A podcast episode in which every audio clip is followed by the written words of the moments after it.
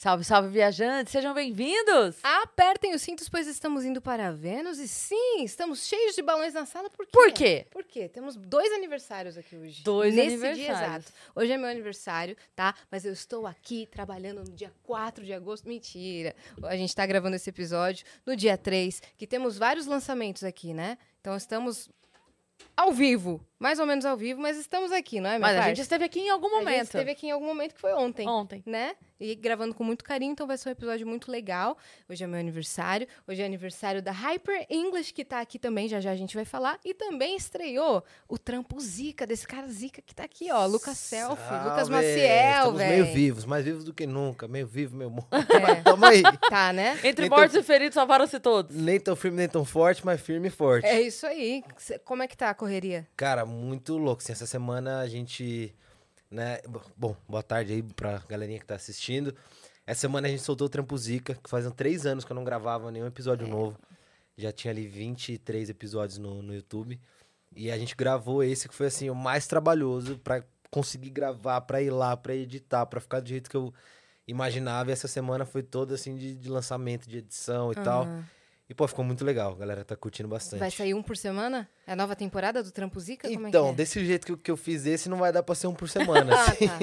um a cada 15, um por Anos. mês. É, que- que- de três Mudou três a anos. produção, o estilo de produção? Como é Cara, mudou, assim. Então, um episódio de meia hora, que geralmente né, a galera no YouTube pede pra ser um vídeo menor, assim. Eu falei, não, não dá pra ser menos que que isso. é? É um mini doc. É, um mini- é um, é, e tá muito nessa pegada de doc, assim. A gente gravou num presídio feminino, no Espírito Santo. Caramba. Fiquei lá 12 a 13 horas, assim, gravando e trabalhando junto com elas. Você Então- acompanhou alguém específico ali? Cara, ou, eu fui ou várias ali- pessoas? Não, várias pessoas, conheci várias histórias e trabalhei de várias formas, né? É um presídio que ele é modelo em ressocialização da- da- das presas. E ele é feito, né, comandado ali por mulheres, então tem as mulheres dos dois lados ali, foi muito legal mostrar isso.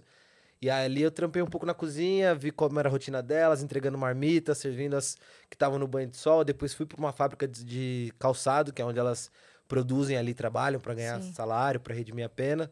E fui conhecendo um pouco, e aí cada lugar que eu parava eu conhecia um pouco das histórias delas, assim. Uhum. Como é que você conseguiu liberação pra isso? Cara, foi, demorou muito, assim, porque eu tentei primeiro em São Paulo, qualquer presídio. E aí, um trampo, aí tentei no interior e nada tal. E aí consegui contato por uma instituição da Graciele, que é a diretora desse presídio. Uhum. E aí lá, por eles serem também modelos, assim, é, é muito legal de mostrar, né? Que a gente tem uma imagem muito no nosso imaginário, assim, fixa da cadeia, como aquele lugar sujo, lotado e tal, que é a realidade, de fato, da, da maioria. Só que lá me surpreendeu muito positivamente, assim, é um- tem todo um trabalho ali pra você fazer com que aquelas pessoas não voltem dali. Então a gente começou a trocar ideia, expliquei, mandei vários trampos ricas, falei, ó, a pegada é mais documental, não é de zoeira, é um conteúdo mais sério, é, a gente não vai mostrar nada que não possa ser mostrado, Uhum. Todo, tudo que a gente gravar também teve esse processo aí de edição. A gente vai mandar pra ser pré-aprovado antes e tal. E aí lá elas mesmas já fizeram uma triagem de histórias que elas achariam legais e pessoas que poderiam aparecer. Uhum. Então quando a gente chegou já tinha algumas coisas brifadas. Tipo, ó, aquela ali ela tem uma história assim, assim, assim, interessa? Aquela ali ela veio por esse, esse, esse motivo. Caraca. Então, e aí ali também a gente Todo abriu... mundo topando participar também. Todo mundo topando participar. E a gente se abriu pro novo também. Assim, o que surgia de história ali, a gente ia, Uhum. trocava uma ideia e depois perguntava, ó, tudo bem aparecer, você pode gravar e tal. E a galera foi muito Teve solícita. alguma pessoa que você conversou e a história não foi pro ar por algum motivo? Teve uma que ela, quando eu tava, ela não tava nas selecionadas, assim. E aí, quando eu passei de um lugar pro outro, assim, no meio da fábrica, ela gritou, oh, torci pra você na fazenda. e aí eu queria muito abordar sobre televisão, como elas veem notícia lá, tudo. E aí eu ainda pensei, falei, pô, será que ela assistiu aqui? Aí eu fui trocar uma ideia com ela, sentei ali do lado da máquina de costura que ela tava, falei, e aí, você assistiu aqui? Como é que foi? E ela contou, não, eu vim parar aqui no ano passado, tô aqui há pouco tempo. E ela contou a história, só que a gente acabou tirando, porque assim, ela contou ali pra mim na empolgação, e depois que a gente acabou, ela falou, putz, mas não sei se é legal mostrar, não sei como vai ser pra família e tal. Ela foi para lá, né, por engano, a versão que ela, que ela me contou, de que um. Essa história foi bem, bem curiosa, assim, também. Na rua dela, ela frequentava muito um boteco ali, um bar. E aí tinha um senhor que também frequentava muito lá. E aí uma mãe, um dia lá na rua, é, acusou esse senhor de ter estuprado os dois filhos dela. E aí ela meio que incitou ali, movimentou um linchamento contra o cara. Ela, o pai das crianças, inclusive. O cara é, acabou morrendo. Uhum. Ela foi presa, o cara foi preso. E aí, depois de um tempo, descobriram que foi uma mentira por causa de um celular, essa briga da mãe com o cara. Então ela meio que arruinou a vida, o pai arruinou a vida, a mãe arruinou a, vida das crianças, o cara morreu por uma mentira. E ela tava lá e ela contou, falou, cara, eu tenho um filho de 12 anos, eu nunca fui envolvida com nada de errado. Meu filho não come, meu filho não vai pra escola, meu filho não socializa. Uhum. E ela foi contando assim, eu fui ficando muito em choque, assim. Ela falou, cara, eu tomei umas, chegou uma situação pra mim que é imperdoável, tipo É. duas crianças. Uhum. Eu não tive outra reação senão aquela. Sim. E não parei pra pensar, pra apurar, pra É. o ver, pra motivo entender. foi um engano, mas É, ela falou, o motivo pra mim foi muito. Eu sou mãe, o motivo pra mim foi muito. Ela agiu. É, ela agiu meio que, né, sem pensar. E aí ela tá lá pagando por esse crime. E aí depois que a gente trocou essa ideia, ela falou, cara, pelo meu filho, assim, já tá muito punk de ir pra escola, de fazer tudo, então eu queria não, não mostrar. E aí a Sim. gente respeitou e não. Assim, por mais que seja uma história, né, que eu acho que seria interessante de colocar para as pessoas discutirem, mas Sim. foi melhor guardar a imagem que loucura. Você falou isso agora, eu lembrei outro dia. Me apareceu um tweet, ele, tá, ele tava até. Acho que era em inglês que tava. Eu não vou lembrar agora. Eu sei que é, era um print. Ele não, não tava. Eu não recebi o tweet, sabe? Eu não recebi Uhum. o RT. Eu recebi o print. É uma mulher contando é, que a- ela tava separada há dois anos. E aí ela fala assim: descobri hoje que a outra namorada do papai que a minha filha inventou, era, ela só falou isso porque ela tava brava comigo, eu tinha botado ela de castigo. E ela tinha separado do cara. E aí ela falou, e daí ó, minha filha hoje confessou que Que ela mentira. inventou, Ela Inventou. porque ela tava com raiva de eu ter botado ela de castigo. Daí ela falou que. Ela falou, e ele jamais vai me perdoar por eu não ter acreditado Uhum. nele. Porque, lógico, a filha falou, ah, a namorada a- do A nova papai, namorada a do nova papai. namorada do papai, pô, você vai acreditar na sua filha, porque É. criança, tecnicamente, Pequenininho da vida Tecnicamente. E aí você falou isso agora, eu lembrei desse tweet que eu vi. Que loucura, né? Caraca. É muito louco, assim. Lá, lá eu, eu já fiz vários outros trampos, já vivi coisa no pânico, já fui pra reality show e tal. Uhum. Então você acha que você tem um entendimento, assim, sobre a mente humana, mais ou menos, por tudo que você já viu. E lá eu fiquei muito assustado, assim. A primeira, ela foi sentenciada a 24 anos por ter sido a mandante do assassinato do próprio pai dela. E aí ela conta que desde a infância ela foi abusada por esse pai. Uhum. Cresceu, casou, teve uma filha. e O pai abusou da, da Ah, filha também, né? Deus. Da neta, no caso. E aí essa neta namorava um cara que era envolvido ali na, na, na comunidade e tal. E esse cara ficou revoltado, levou pra essas outras pessoas que não aceitam esse tipo de, né, de, de crime e executaram o pai dela. A avó dela, né, no caso, e, e parte da família ali denunciaram ela como a mandante. Nossa. Ela foi presa e ela tá condenada, foi condenada a 24 anos. Ela já tá trabalhando, fazendo tudo, já conseguiu reduzir a pena em 3 anos.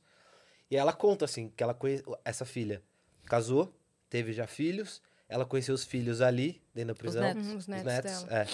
E aí ela conta como é a reação deles, é, o que, que eles falam pra ela e e é muito louco assim. E aí eu perguntei, cara, mas assim, 24 anos por um crime que você não cometeu, com seu próprio, tipo, é uma é uma história que vai abrindo muita camada, assim, de, de bizarrice. Falei, o que, que passa na sua cabeça, assim? Qual que é a sua expectativa de sair, de vida e tal?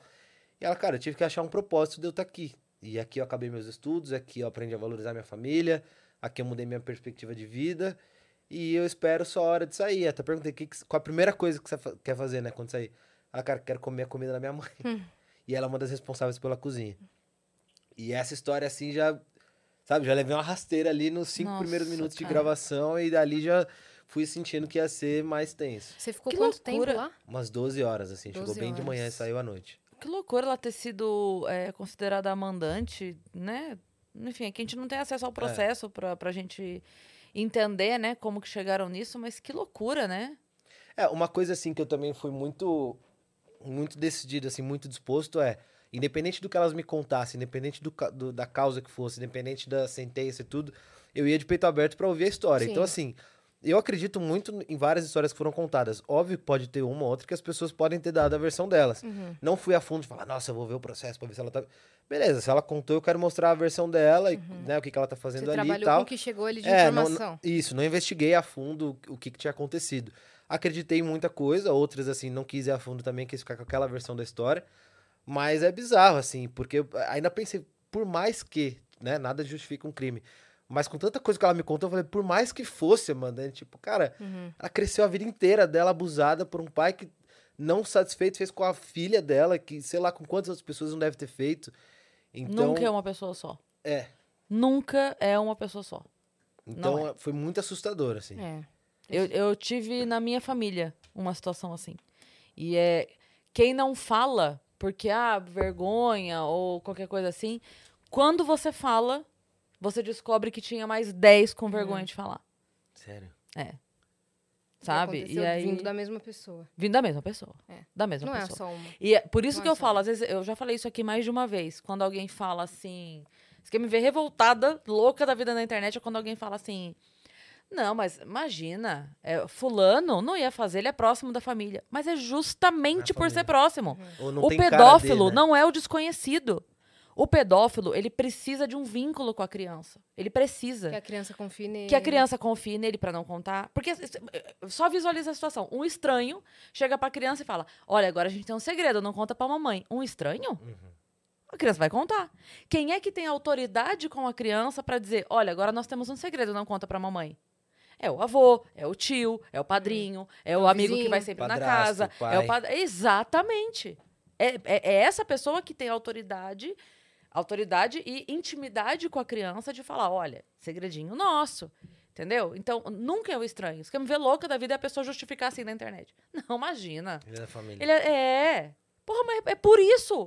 Uhum. É, é aí que dá o caminho. E, e é muito louco, né? Porque eu não entrei a fundo, mas assim, pra chegar ao ponto da avó, né? Que no caso, é, a avó dela Sim, ter denunciado, Uhum. muito provavelmente ela não acreditou em nada. sim. Então, assim, não Pra sei se ela cresceu meu- tentando falar e não acreditaram, se depois que ela descobriu, falaram, jamais, seu pai não faria isso. Uhum, Meu próprio filho não faria Entendeu? isso. Então, acho que é, é isso que, exatamente o que você falou, dentro É a da própria família. comum também. E acho que a muita negação. criança, né, ali, de- dependendo muito da idade, que tem esse grau de inocência, vê aquela coisa da figura paterna e às vezes nem entende direito o que tá acontecendo, do tipo, não sei o quanto isso é errado, Uhum. né? Sim. Então é, é muito louco. E a negação é, também vem de um lugar da pessoa assim: se eu acreditar em você, eu tenho que tomar uma atitude. Entendeu? Uhum. E são pessoas que, por exemplo, a avó vem de uma época onde não, não tem separação. Não tem vou largar meu marido. Ah, Su- suporta traição, suporta apanhar, suporta e não separa. Porque vem de uma época onde. Não, ah, é, É coisa de homem. Isso é coisa de homem, entendeu? Não vai separar. Então, se ela acreditar, se ela se comportar como alguém que acredita, automaticamente ela tem que tomar uma atitude. Porque se isso é verdade, eu não posso continuar com essa pessoa. Sim. Então, pra mim, é melhor que seja mentira. E aí então, eu fecha os desabono olhos. a tua história. Eu desabono a tua história. E, e muitas também fecham os olhos, né? Quando eu, eu já vi muito isso em casos de, de denúncia de padrasto, por exemplo, de que ela entende, sabe que existe um motivo ali, mas ela não quer ver porque esse cara é o provedor, né? O, É. o cara ali da família, porque ela não, ela tá ali dentro de casa, então ela não quer largar esse cara, ela tem uma dependência dele Uhum. financeira, emocional, então ela É. fecha os olhos e suporta que a filha ou o filho passe por isso, que eu acho que é mais grave ainda, né? Sim, total. Tem esse Total. caso também. Então você já chegou já no, no presídio já com essa primeira já história. com essa, assim. Só pra tomar um tapão Só pra já. tomar um tapão, e aí eu servindo marmita e eu Aham. montando e com ela fui levar. Aí cheguei no, no momento de distribuir, assim, né? Que ali é por trás uma grade, aí são, é um outro grupo. E aí eu comecei a trocar uma ideia mais com as policiais também, pra entender a rotina delas, como que era essa rotina de medo também, né? Porque muitas estão ali, fazem plantão às vezes de 24 horas, eu perguntei como era a vida fora. Muitas têm, têm muito medo do que pode acontecer e tal, mas foi, é, assim, o que eu consegui perceber é uma, uma tranquilidade muito muito inesperada, assim, delas com as, com as presas também. É uma relação muito próxima. Uhum. E aí ali eu fui Todas visi- sabem as histórias de todas, é, né? todas sabem as histórias de todas. E ali, que né, foi mais pro final do episódio, tem um departamento que é só de maternidade. Que é onde eu tinha muita curiosidade de saber como funcionava. É, eu fui conhecer uma cela, né? Que tinham cinco lá. E aí lá também veio uma outra história que já deu outro tapão, assim, na, na, na cara. Comecei a conversar com algumas, e aí teve uma que ela começou a contar porque que ela tava ali. Era mais velha, assim, da... E, e era que tava mais de boa, assim. Ainda perguntei, falei, quem que é a líder aí de vocês? Quem que vai... Quem que pode falar? Ela dando risada e tal. E aí ela já me falou uma frase que eu fiquei, assim, em choque. Ela falou, cara, aqui eu me sinto livre. Aqui eu sei que eu tô por causa de um crime que eu cometi. Aqui tem grade de concreto, que eu sei que um dia que eu vou sair, eu sei que eu tô pagando por uma coisa que eu fiz. E lá fora, a minha prisão, eu não tinha motivo. Não tinha feito nada e eu era presa. Ela viveu num casamento completamente abusivo, o cara não deixava ela se maquiar, não deixava ela falar com as pessoas, não podia sair de casa, brigava, pegava o cartão de crédito, enfim, fazia, amea- ameaçava ela de morte se ela separasse. E aí até que chegou o momento dele deixar eles sem nada. E aí veio uma, uma pessoa e ofereceu a possibilidade dela vender droga. E ela falou: foi a chance de eu ver meus filhos não morrerem de fome, de eu ter também dentro dessa ligação alguém que me protegesse caso ele fizesse algo comigo. Eu nunca experimentei droga e comecei a vender. Uhum. E aí ela, ela perguntei dos filhos, ela falou, eu nunca, eu saí como errada da história, porque mesmo com tudo que eu sofri, eu nunca quis falar pra eles quem era o pai deles comigo. Eu não queria estragar essa figura paterna deles, então eu levei a culpa e tá tudo bem. Sim. E aí ela falou, e aqui eu tô muito E mais livre do tá que era com lá ele. fora. É, hoje os filhos já são, já são Ah, já adultos, são já são, é, adultos. já deve ter até neto, assim. Caraca. Mas é muito louco, ela, se- a pessoa se sentir mais livre dentro de uma prisão, É, onde ela pode ser mais ela. é. Que a, a verdadeira prisão tava fora ali. E aí, Da por coincidência, uma parceira dela de cela era vizinha dela antes de serem presas, vizinha de rua. Meu Deus. E aí eu ainda perguntei, falei, como é que era isso daí, você, né, na rua ali, você imaginava que ela passava tudo isso? Ela, cara, a família perfeita da rua, assim, nunca imaginava o que acontecia lá dentro. Pra mim era um casamento normal, lindo, belo. E aí tava lá também porque, né, o marido cometeu um homicídio com o carro dela, ela foi é, colocada como cúmplice, tentou denunciar, ele ameaçou de matar os pais, ela Meu não denunciou, foram presos os dois. Hoje eles separaram, ele abandonou ela, não visita e tal. E isso que é muito louco também, a grande maioria não tem visita. Porque os maridos não simplesmente abandonam. É Hum. muito diferente. É O- muito a- diferente. A, mulher com o cara preso e o cara É. com muito diferente. Elas falam muito isso. Tipo, você vê um cara sendo preso, a- a mulher vai lá, ela deixa É. Vai, filho, a mãe cuida. vai e tal. É. Aqui, primeiro que Pessoa muita que se apaixona de fora, se o É. caso é público, tem mulher que se apaixona e vai lá Que começa manda a visitar carta. o Manda. É, carta. manda carta.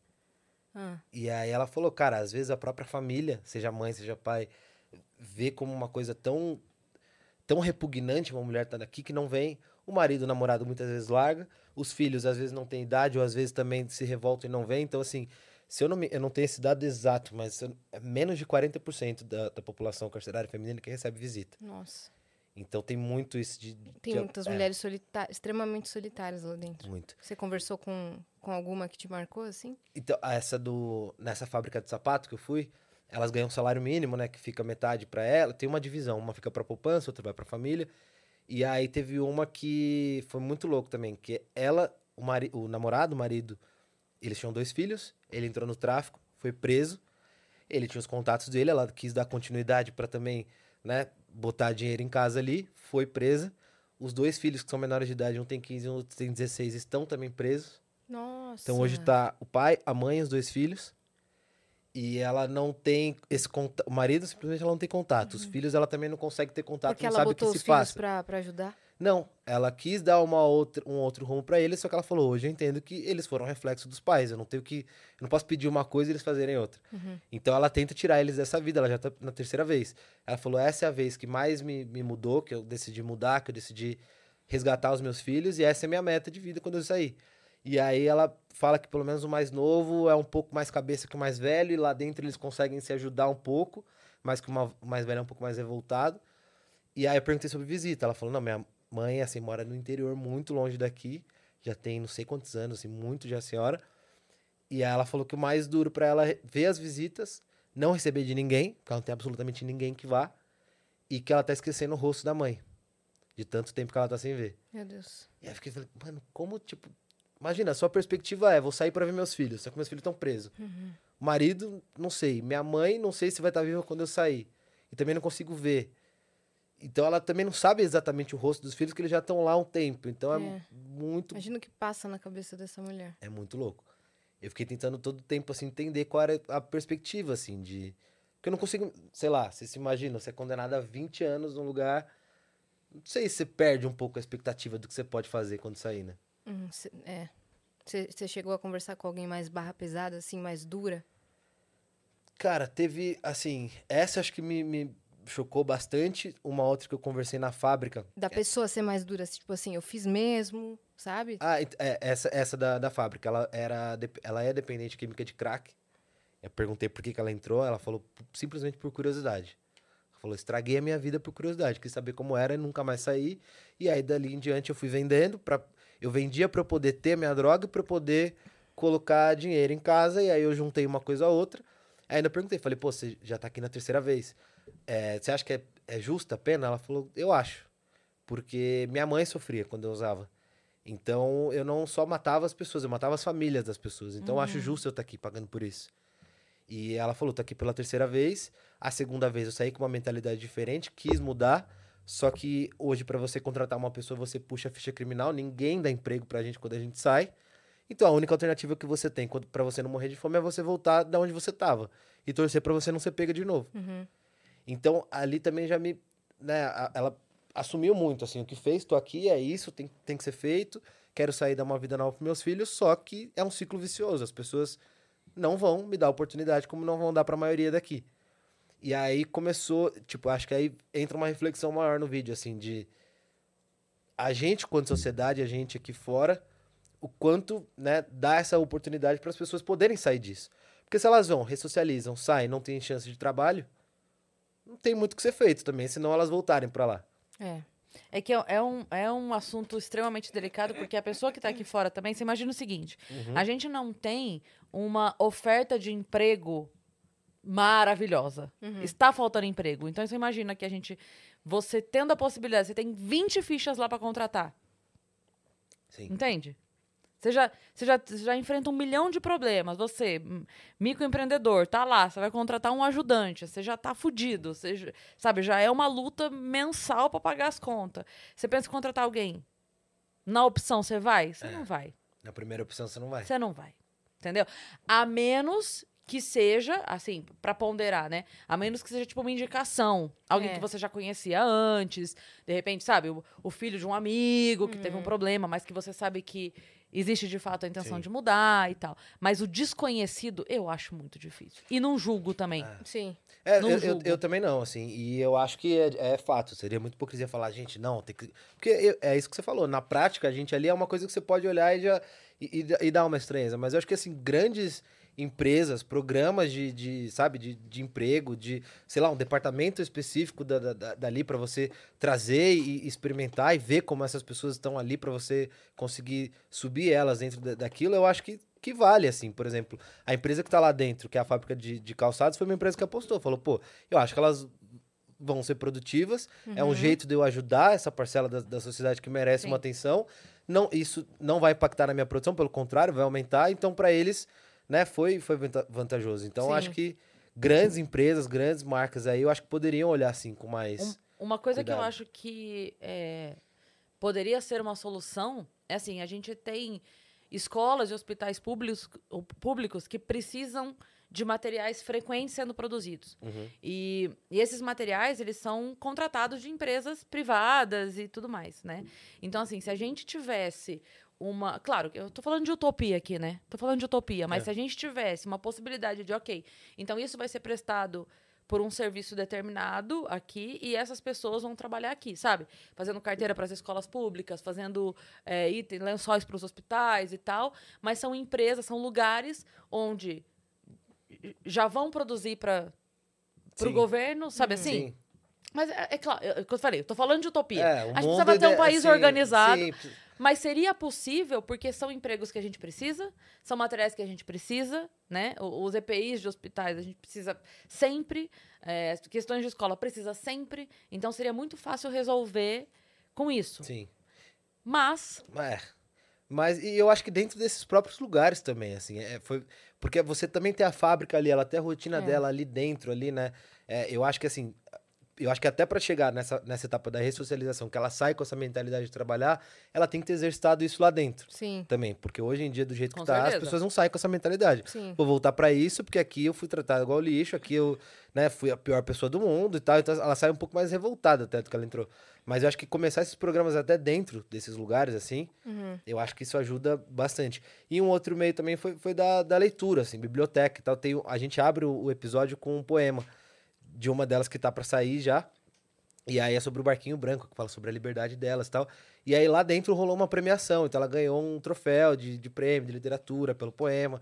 E ela falou, cara, o, o eu não gostava de ler, não tinha acabado meus estudos. Uhum. Aqui eu me vi obrigada a fazer isso, então eu gostei tanto que, assim, às vezes, ela falou, às vezes eu paro de ler porque eu viajo muito, eu saio demais aqui eu lembro que eu tô aqui dentro. Então eu dou uma, uma equilibrada, assim. Então tem várias formas de você ali dentro conseguir estimular elas pra sair daquela mentalidade do, do, do crime, né? uhum. Sim. E como é que é a rotina delas? Lá, tem essa parte do trabalho e tem a parte da comida. Que, ho- a que horas que elas voltam pra cela? Como é que é isso? Você É, chegou cada- a pegar alguma briga? Não, então, perguntei de briga, assim, foi muito, muito tranquilo, assim, muito organizado quanto a isso. Muita Lá- coisa que a gente vê em filme, né? E série, É. a gente acaba. Não, eu ainda perguntei, falei, aí, que motivo que vocês brigam e tal? Ela até brincou, falou, ah, essa aqui fica três horas da manhã arrumando o cabelo com, com creme, coisa, fazendo barulho, muito Aham. chato e tal. Mas não, nada muito pesado, assim. E aí tem as divisões de trabalhos, né? Algumas vão pra limpeza, outras vão pra cozinha, outras vão pra fábrica. E aí tem a parte da maternidade também. E aí lá foi um pouco mais tenso, assim, que eu quis descobrir o que acontecia. Ela falou, cara, muitas chegam grávidas. É. Aí aqui elas têm uma- um outro, né, um outro tratamento, uma outra cela especial, que tem brinquedoteca, tem tudo.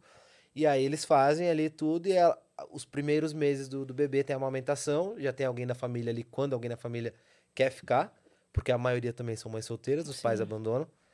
Então, essa pessoa da família já vai fazendo esse reconhecimento e aos poucos ela vai desgrudando até que de fato o filho é retirado dali. Uhum. Que ela falou que é a parte mais difícil de, de conduzir, porque você não tem como explicar. É muito louco, assim. Separar. É. E aí eu perguntei para os policiais, assim. eu Com dei um- quanto tempo a criança sai?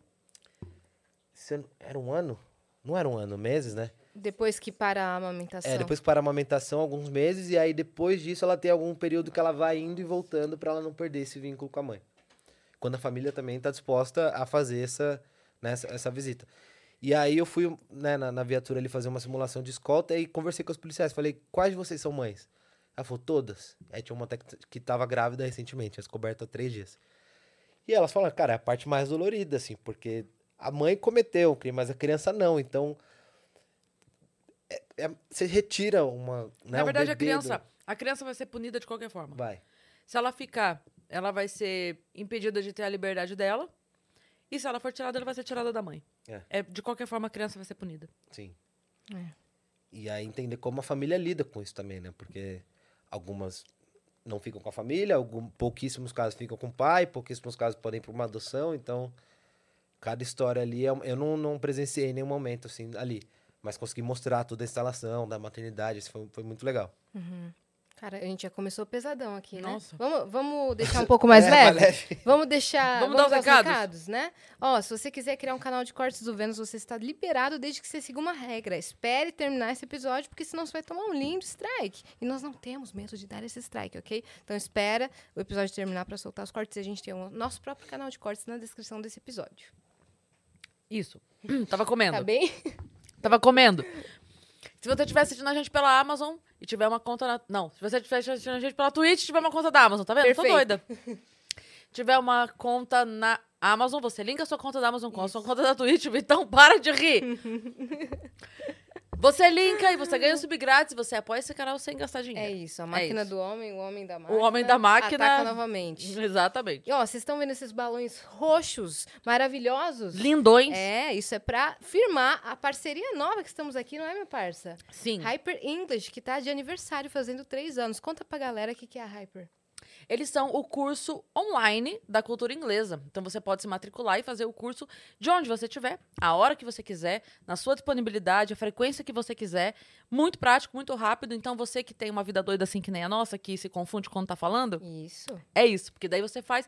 Tá lá domingão, três horas da tarde, teve um tempinho? Faz a aula. isso aí. Duas da manhã, cheguei em casa, tô aqui no gás, vai fazer aula? Vai fazer aula. Isso É aí. no horário que você puder. É isso aí. Além disso, eles têm aulas ilimitadas de conversação. Então, isso é importantíssimo, né? Pra você aprender o idioma. E também professores altamente capacitados. A gente estava te contando, né, Lucas, que a gente fez nosso aniversário no Clube Barbixas. Eles estiveram com a gente, né? Porque eles estão completando três anos aí, Aí de existência sim. nesse mês de agosto. E quem ganha presente são vocês, tá? Porque eles estão com um cupom de desconto chamado Let's Party, que vai te dar 30% de desconto no, na mensalidade. do 30% é muita coisa. 30% é muita coisa. Na mensalidade durante um ano de curso. Então, basicamente, aí você vai pagar R$ 3,99 por dia, vai dar R$ 119,90 no mês. Assim, tá com preço bem legal, né? Porra, Tá muito É o bom. cupom tô Let's Party. É, Vou então. pegar esse cupom aí, que o meu inglês tá, tá, tá, é, tá E o, ruim. e o nome do cara é Lucas Selfie. Então, Então, meu, é isso. você pô. tem que, né? Pra você fazer um trampo zica lá na gringa. International. International, cara. Yes, I'm speaking.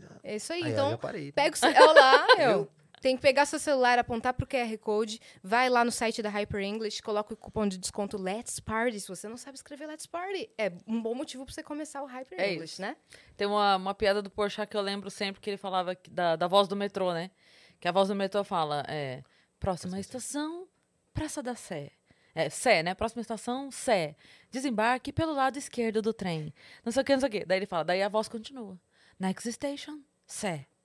Só que ela para aí, né? É. Sabe o que é? Aí até eu, queridão, porque ela para aí. Ela vai. Next station. É, ela é tipo meu inglês, que ela falar, vai no tinha que falar. entendeu? Fica o desembarque, pô. É. Né? Então, estações de metrô de São Paulo. Hyper English pra Hyper vocês, tá? English. Tá é isso. É isso aí. Temos uma surpresa pra você. Nós temos, Ih. então? Olha aí. Ah, que maneiro, Caramba! véi! Mentira, quem Nossa, fez isso, cara, quem, nossa, O ficou Gigalvão. incrível. Quem fez É foi o o Que Gigalvão. da hora. Ó, isso daí é pra você, você vai receber em alta qualidade já, pode usar nas suas Que redes animal. sociais. Olha que maneiro. Alguns trampos que a gente fez já. É, então, Você viu que tem um Vênus aí? Que, Tem. que no Cadê? meio do. ali ó, na roupa de... De- Na roupa laranja, ó. é, sim, laranja. A laranja é do quê? Tipo de gari, não? Foi. De Foi, gari. de- foi limpeza urbana, assim. Limpeza eu passei um urbana. dia passando por várias etapas. Então a gente fez é, remoção de árvore, limpar pichação, Uhum. é, Lixo. bueiro, lixo, abrimos o bueiro pra tirar coisa pra não entupir. Cara. Um dia, assim, na, na- atrás deles. Aham. Trampo brabíssimo A gente também. quer saber, a gente quer saber todos esses episódios. Só o, o código de pra você resgatar esse emblema é Trampo Zica, tá? Você tem 24 horas pra resgatar. Bora todo mundo lá. Todo aí. mundo lá, Boa. né? É isso. Eu então, você gostei. tava, você tava dizendo que teve a primeira temporada do Trampo Zica há três anos. É, na verdade, assim, eu nunca dividi muito bem a temporada, porque eu comecei a fazer o Trampo Zica em 2016. Eu tava no pânico ainda. E era uma coisa muito assim, eu gravava muito com os youtubers lá, fazia o bate regaço, fazia um monte de quadro com, com o youtuber, todo mundo falava, meu, tem que fazer canal, você tem que fazer Aham. canal. E muita gente achava que eu, por eu fazer muita matéria com youtuber, eu tinha começado no YouTube e tinha parado no pânico. E foi ao contrário. Eu comecei no pânico e aí dali eu falei, pô, talvez eu faça um canal. Ah, Só que eu não me encontrava, assim. Todo mundo fala, pô, faz pegadinha, faz não sei o quê, faz isso aqui que ninguém tá fazendo, faz isso aqui. Eu falei, cara, não me encontro em nada disso, assim. Eu vou fazer uma parada que eu sempre gostei, que era documentário, e não cabia fazer no, no Pânico. Sim. E aí eu, ach, né, eu pensei nisso, do, né, gostava muito de ver A Liga, você via? a Liga, via muito, via Eduardo Coutinho. Aí eu vi um dele, assim, que me deu um, um instalo, foi Boca de Lixo. Hum, Que ele mostra ali famílias no, no, no lixão do Rio de Janeiro. E ali eu falei, cara, eu quero fazer isso. Mas quero fazer do meu jeito, assim, quero ver o que que dá. E óbvio, já vi muito Gugu, vendo na pele, enfim, é um, é um programa que tá aí sempre e a gente vai modificando. E aí eu fui pro YouTube, procurei um, um motoqueiro, que, motoboy que gra- se gravasse, achei o Motoca Vlog, entrei em contato com ele e falei, mano, é o seguinte, tem uma ideia, eu tenho uma câmerazinha, que era aquela Sony Action, Sim. tem uma câmera, Tem uma ideia e uma câmera. uma ideia é uma câmera. Deixa eu ficar aí com você um dia fazendo entrega. Bota aí na garupa, eu arranjo o capacete, me deixa ficar um dia com você, não precisa fazer nada. Se eu te atrapalhar, você me larga em qualquer lugar aí e bora. Ele falou, Isso é demorou. quando seus pais falam pra você, vai fazer alguma coisa da sua vida. É, eu Aí fui- você falou, quer saber? Vou fazer todas. Vou fazer todas.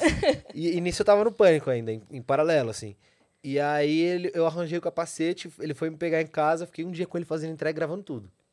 Entrega, pá, do corredor, passava por umas paradas estreitas assim, oh, meu Deus do céu, não vou conseguir chegar até o final do episódio. E farol, que E farol e tudo. Pra E a- dá tempo de chegar, né? É, é muito louco. E eu tava começando a dirigir carro nessa época e eu lembro que eu, eu- eu tinha um ranço, assim, porque, né, quando você aprende a dirigir, você tem um trauma de motoboy. Uhum. E aí, quando eu vivi esse outro lado, eu falei, nunca mais. Eu não, se o cara buzinou, eu vou abrir, vou jogar pra onde tiver pra ele passar. E aí eu editava isso. Você que produzia, filmava e editava. produzia, filmava e editava. E sozinho. roteirizava. É, nem tinha roteiro. Eu Não, ia você e. só ia. É, só ia. E aí eu lembro que eu editei, demorei, sei lá, umas duas semanas, três semanas pra editar. E porque toda hora eu olhava assim, ah, não tá bom, ninguém vai gostar disso, esquece. Aí depois eu falava, não, tá legal, dá pra resgatar isso aqui. Aí fui indo, indo, indo. Aí soltei. Falei, ah, vamos ver o que, que dá. E aí a galera gostou. Aí eu falei, pô, legal isso de fazer profissão e ninguém tá fazendo tal. O nome É, foi pô. bom também. E Já aí, foi como trampo zica. já foi como trampo zica.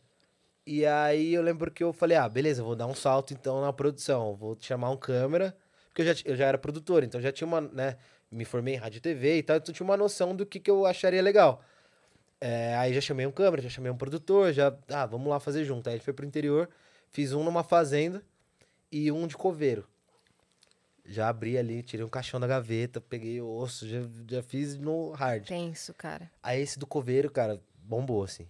Aí a galera pirou no... Aí eu falei, não dá pra parar mais. Aí fui fazendo, fazendo, fazendo, fazendo, fazendo. Mas postava assim, sem periodizar. Você chegava no, no cemitério e falava assim: quem é, que é o coveiro daqui? É. Ó, eu sou um youtuber, queria gravar aqui. E a pessoa topava assim É. na hora. Porque, por exemplo, coveiro eu sempre quis fazer, mas tudo que é em São Paulo é mais difícil. É. Muita burocracia, muita tal. E aí eu fui pro interior, porque lá era mais fácil de eu conseguir. Aí troquei e-mail, pedi lá pro, pro responsável, cheguei ele falou: Ó, o coveiro que tá hoje é ele, ele vai gravar com você. Caraca, velho. Aí eu lembro do- dele, assim, ele bem de boinha, sereno e tal. Aí eu fui na sala dele pra, pra ver, ele mostrou as ferramentas. Aí eu olhei assim no coisa, um vidro, uma prateleira cheia de garrafa pet de cachaça. Aí eu falei, o que, que é isso aí? Então ele, ah, minha, minha cachaçinha do dia. Há sei lá quantos anos ele faz isso, todo dia, com a cachaça no. Acho que pra aguentar também, pra Pra- ver tudo que ele, que ele vê ali. E aí ele muito sereno me explicando tudo, eu fui. Aí cemitério já foi dando aquele, né, aquele clima tenso. É. E aí eu falei, ah, o que a gente vai fazer hoje? Ele falou, ó, tem uma parte aqui que são os indigentes, que vem pra cá, a gente coloca aqui na gaveta, a gente espera, não lembro mais quanto tempo, mais alguns anos, e aí depois que já tá lotado isso aqui, a gente tem que abrir a, a gaveta, tirar, juntar todos os ossos, jogar num, tipo um poço, que eles jogam ácido depois, pra ir jogando os ossos ali e a gaveta caber o- os novos que chegam. E a gente vai fazer isso. E eu, ah, beleza, vamos fazer, tal. Me deu um martelinho, quebrei lá o concreto, fui tirando. E aí, ali eu ainda tava muito. Ah, beleza, tô fazendo aqui o trampo. A hora que eu tirei, que eu vi ali o, o esqueleto todo montado e algumas coisas tinham, não tava em decomposição, não tinha. Achei que ia ter um cheiro muito absurdo, não tinha. Aí eu Aí vi depois que acabar tudo, é, já não tem um mais. cheiro de madeira, assim, de terra. Aí tinha um pouco de cabelo, tinha alguma. A, a roupa fica um pouco também, porque os bichos vão comendo Aham. tudo. E aí ele me deu uma luva e falou: agora você vai ter que tirar com a mão, desmontar tudo e jogar nesse saco de lixo. E aí acho que ali, a hora que eu tirei a cabeça, assim, foi que, eu me de- que me deu um pouco da noção que eu tava desmontando uma pessoa. E aí eu fui colocando ali, foi Nossa, ficando meio em choque, É. assim, fazendo e ele fazendo no automático. Eu tava, o que, É, que te choca hoje, assim? Porque você tá, não sei quantos anos já fazendo isso. Ele, cara, enterro de criança é uma coisa que pra mim é, mu- é Doloroso. E uma coisa. Oh, valeu. Dani, você pega mais coca. Muito obrigado. Chegou seu ranguinho. E aí. Vou falar de boca cheia. Pode falar. E aí ele falou uma coisa que eu não sabia que existia. A pessoa, quando perde um membro, ela faz o sepultamento e tem gente que vai visitar. Então ele falou, às vezes. Aí ele mostrou uma parte que tinha perna, não sei o quê, braço, tal, tal, tal. A pessoa vai lá e visita. Própria perna, próprio braço. Aí eu fiquei falei, Não, "Cara, não sabia disso, não. Uhum. é muito louco. Deixa lá. Deixa lá e vai visitar. Uhum. E aí. E a pessoa vai visitar? Vai visitar? Tipo, se perdi uma perna, vou lá visitar minha perna que perdi. Não! Não! Desculpa! Calma! A pessoa, ok, sofrer a perda da perna do braço, mas. E visitar eu não entendo. Ah, Eu, Tipo assim, eu, deixa eu eu lembrar queria como muito era minha eu- perna, Sim. né? Queria muito que alguém que faz isso explicasse a motivação. Sim. Eu Não que- espero, espero obviamente nunca não. entender a Não que a pessoa precise justificar o motivo, mas eu queria entender, tipo assim, porque O que, que passa quando, na cabeça, né? Isso. Quando, quando você vai, teoricamente, né? Quando você vai visitar alguém que tá enterrado e tal, você tem um motivo, assim, afetivo, né? Uma coisa meio aquela vezes é isso. pessoa e Às tal. vezes a- a- a- né, ela, ela pode lembrar da vida dela como era É o apego. ó. apego. É. Ou não se conformar, não sei. É. Não, não, não entrevistei ninguém, tava bem vazio esse dia. Só Mas- você ficou só com o coveiro lá. Só com coveiro. A sair Uhum. de lá assim também já. Aconteceu alguma coisa Você também bizarra? escolheu umas coisas fáceis pra começar, Cara, né? Não, eu- você pegou... Não, porque. Aí é- depois você pensou astronauta agora. Esse foi o, ter- o meu sonho. Esse foi o terceiro episódio. Eu falei, cara, agora eu tenho que vir com uma porradona, porque assim, a, a hora deu de, É. O de mostrar pra que- galera o que, que é o Trampo porque daí depois vai ficar um pouco mais fácil de, de conseguir as coisas. Uhum. E muita gente compartilhou na época, pessoas que eu nem mandei e tal.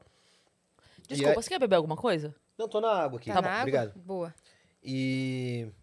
E aí, nem qual foi o quarto? Ah, não, aí eu fui fazendo uns mais leve também. Ah, aí tá. fui Pra pra mesclar, né? de barata. Aí fui fazer... Mais leve esse Ah, terminador mas de leve. barata? Fiz um, muito, fiz um muito bonito também, que foi no Hamburgada do Bem, que é um projeto social. Conheço. Conhece? aham. Eu já tinha sido voluntário e eles foram fazer uma edição especial pra refu- crianças refugiadas. Nossa. É, foi muito legal, assim. Fiquei um dia lá com as crianças, fiz recreação, fiz a parte da comida. Aí eu fui mesclando com os mais bonitinhos, assim. Sim. Aí. E fui tocando paralelamente o pânico com as coisas. Uhum.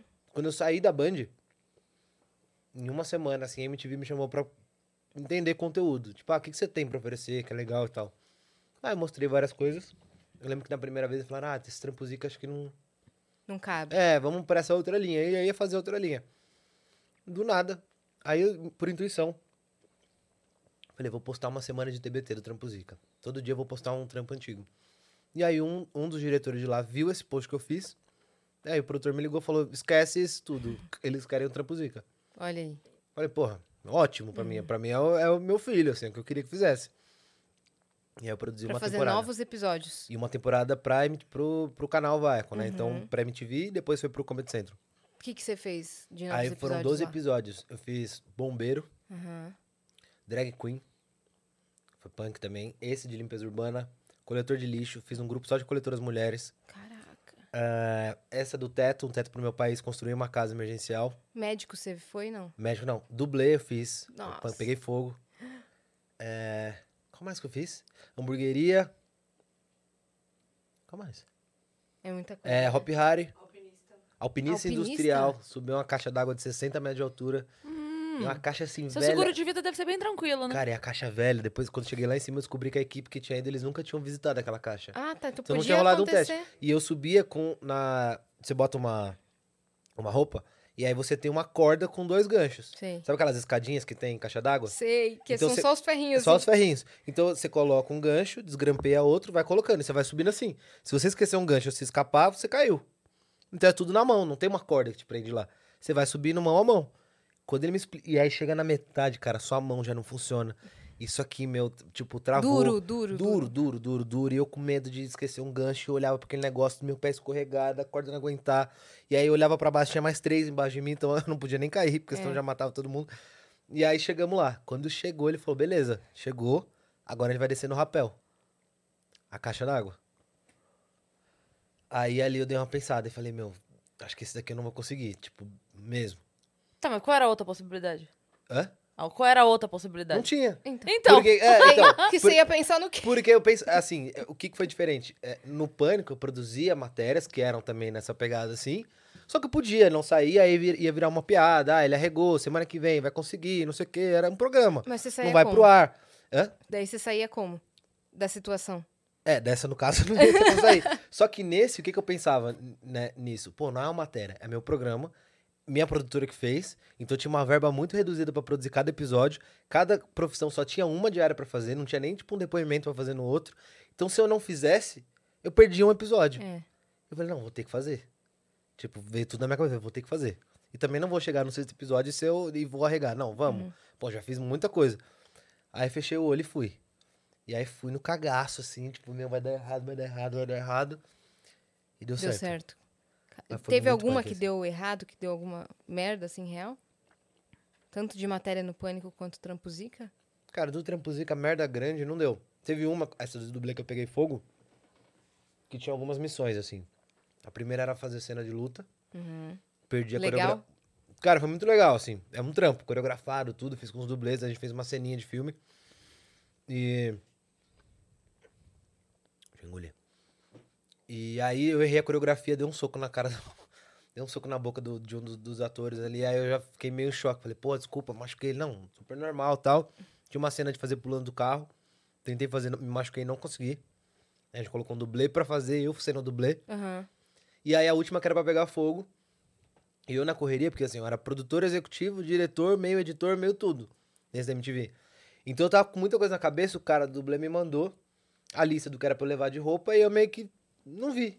E levei uma calça, tipo calça skinny. E ele mandou, calça tem que ser jeans ou tipo algodão, GG, porque vai a roupa por baixo e tal. E eu levei uma calça que tinha poliéster e era apertada.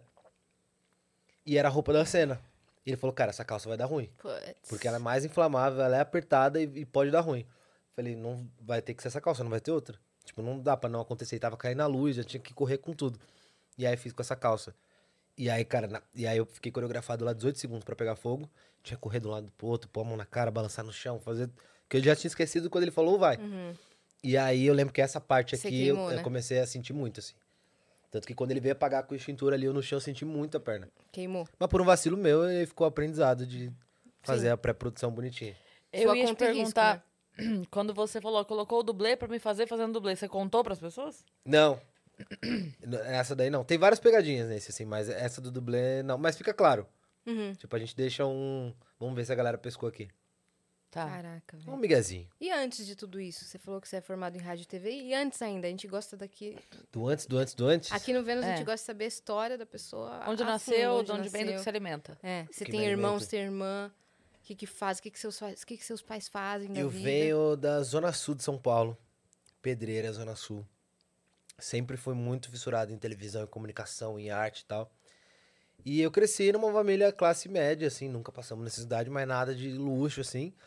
E sempre foi pra mim uma coisa muito distante isso de trabalhar com TV, com criação, porque era uma coisa muito longe da minha realidade, assim. Eu não, não conhecia alguém que, de- que já trabalhasse com isso, que pudesse indicar, que pudesse ter alguma referência. Então eu cresci ali e fui trabalhando desde cedo. Nos, com uns 15, 16 já estava trabalhando como auxiliar administrativo. Uhum. Sabia imprimir um boleto, cobrar como ninguém. Antes de, foi, foi meu primeiro empreendedorismo foi com acho que 8 anos de idade, criando hamster. Ah, Fazia já ali minha graninha, meus 100, sim. 150 Aí reais. vendia os filhotes. Eu comecei gostando, e aí eu criava, aí eles eram cria uma vez. Eu falei, pô, legal, separei outra gaiola. Aí eles viraram um casal, também tiveram filho. Aí eu falei, rapaz, eu pago 4,50 em um. Se eu vender a 5, já vão ter 8 aqui. Aí já fazia 40. Aí comprar, com isso eu investi e comprava outra gaiola. Aí ia fazendo. Chegou um momento que eu fazia tipo 100, 200 reais em 2000, e sei lá quanto. Que pra mim já era tipo meu, meu salário. com 8 Caraca, anos já, já fazia minhas coisas. Já arrebentava na cantina da escola. É, comprava 100 reais em bala, tá ligado? E aí eu comecei a ser o cantina. revendedor da, da, da veterinária que eu comprava. E aí fiquei nessa, fornecendo Com pra eles. 8 anos. Com 8 pra 9 já. Eu ia lá com a minha gaiolinha e levava. Tipo, ah, tem 10, essas, agora deu 12. E aí eu parei no dia que eu descobri o que, que eles faziam com os hamsters. Daí eu falei, não, chega. Que eles revendiam pra um cara que alimentava cobra. Uhum. E aí eu, como criança, achava que, ah, é para as famílias irem lá Sim. comprar um hamsterzinho bonitinho. Quando eu descobri, eu fiquei em choque. Falei, não, não quero. Aí não quis mais nem criar, não, não quis apego. E aí eu fui pra isso, de área de administração, fiz curso e tal, mas eu falava, cara, não é isso. Mas ainda, ainda tinha aquele pensamento de, pô, tem que ser medicina, tem que ser arquitetura, tem que ser administração pra dar certo na vida e tal. Mas na escola você já era o cara que gostava de apresentar trabalho, de criar. é, eu era, é, eu né? era o, o- Já não o tinha muita desenroladão. Eu era desenroladão que apresentava. Sempre fui. E era, eu, era, tipo, eu era um bom aluno, mas não era nerd, assim. Sei. Era botado pra fora da sala, tipo, uma vez por semana, Era- sempre por conversar muito. Ah, sim, era aquele do fundo que aprontava umas, mas a nota era boa. É, Sei. aprontava, colava bem, fazia uma Uhum. prova de um, ajudava o outro, Ao mesmo tempo era descolado era ali. descolado. É. E aí eu fiquei na mesma escola do, da primeira série ao terceiro colegial, assim, então eu já conhecia todo mundo de... Às vezes ia pra diretoria lá, nem... fica aí, 10 Toma um minutos, depois chazinho. você, né, depois você volta. Até que comecei a morar do lado da escola. Eu era o cara que chegava mais tarde. Ouvia o sin... Eu acordava com o sinal que era pra entrar na sala, eu acordava, trocava e ia, assim. E aí, nisso, eu sempre fiquei com isso muito presente. Falei, cara, eu quero fazer comunicação, quero ir pra esse lado. E aí, eu escolhi a faculdade de rádio e TV, que também era um rolezinho, assim. Falei que eu morava em Pedreira, fazia faculdade em São Bernardo do Campo. E aí, era tipo quatro e meia, saía de casa pra ter aula sete e pouquinho, sete e quarenta. Caramba. Trenzão da massa. Não, era, não tinha nem linha. Pra mim, não tinha linha de trem, né? Que era muito contrafluxo. Eram três ônibus e um, e um trólebus. Nossa. E rezando pra não ter preferencial, pra não ter que ceder lugar, porque era onde eu conseguia dormir duas horinhas. E aí de lá, quando eu arrumei estágio, eu fui, eu ia pro Morumbi, que era onde era o pânico. Então era Pedreira, São Bernardo, São Bernardo, Morumbi. Uhum. Você começou no Pânico fazendo estágio? Comecei como estagiário de produção. Sei que, sei que foi procurar os caras, como é que foi? Eu procurava eles desde os tipo meus 14 anos, assim, ia na rádio, ia lá, enchia o saco, queria ver Emílio, era fã deles. Aham. E eu falei, cara, eu preciso fazer uma faculdade pra trabalhar aqui. E eu tinha zero pretensão de, de aparecer. Eu gostava de escrever, eu gostava de. Eu tenho muita. Hoje eu não, não tenho mais acesso, assim, mas quando criança, minha mãe tinha loja. E ela tinha umas agendas de, né, de, de cobrança, de tudo. E eu lembro que eu gostava de brincar com a agenda velha que ela jogava e eu escrevia. Escrevia série, escrevia novela, escrevia filme, escrevia programa de televisão. Do- Ideias Da, ali. ideia, da cabeça. Não parei pra ler, que eu acho que eu vou morrer de vergonha. Mas, é, e eu sempre quis trabalhar nisso, tipo, criação. E aí eu enchi o saco deles. Aí começava a ver os- o programa, pegava nome por nome nos créditos. Uhum. E o. Pânico na escola na segunda-feira, Não, você, não- velho, você não era tinha o assunto, se você não, não soubesse. É, era Ronaldo. É. E brilha muito no Corinthians, É, né? mas aí Cadê eu ainda não, eu não tinha muito claro o que eu queria, assim. Depois eu fui ganhando mais, mais essa malícia, assim. E aí eu começava a stalkear eles todos, assim. Twitter, que bombava, Facebook. Seguia, seguia todos, adicionava uns e tal. Aí uns eu tinha mais cara de pau, mandava textão. E aí, quando eu comecei a faculdade, eu falei, "Ah, agora eu já posso oficialmente pedir emprego, posso parar de ser o chato, foi pra ser o... Né, pelo menos eu vou ganhar pra isso. E aí fiquei nessa quase um ano mandando. Sempre cagaram pra mim, nunca ninguém respondeu. aí eu desisti uma hora, falei, ah, acabou, né, pra mim. Eu com, sei lá, 18, tinha acabado de fazer 18 anos. Falei, não, acabou pra mim, não vai dar certo, não sei o que e tal. Aí um dia mandei pra um que eu descobri que tinha entrado uma semana, que era o Veiga, diretor de externa. Aí mandei e falei, ah, mais um, não vai responder. Aí ele respondeu. Ele falou, ó, tá precisando de estagiário. Manda e-mail pra essa pessoa aqui. Aí eu falei, porra, era isso que eu precisava, o e-mail. Uma resposta. Não, eu precisava do e-mail, precisava saber Uhum. onde é que eu ia chegar ali. E aí mandei textão de novo no e-mail, que, porra, não mandem textão, seja conciso. Mandei, mandei meu currículo, e que não tinha nada de, de produção assim. Eu era editor na época. E aí me chamaram pra entrevista, já me deram um choque assim de realidade, de tudo que ia acontecer lá. Tipo, ó, você não vai ter viagem em família, se você namora, você vai terminar, porque aqui não vai dar certo. Não tem final de semana, não tem feriado, não tem não sei o quê, não tem não sei o quê. salário é esse, quer? Eu falei, quero. Ela falou, tá.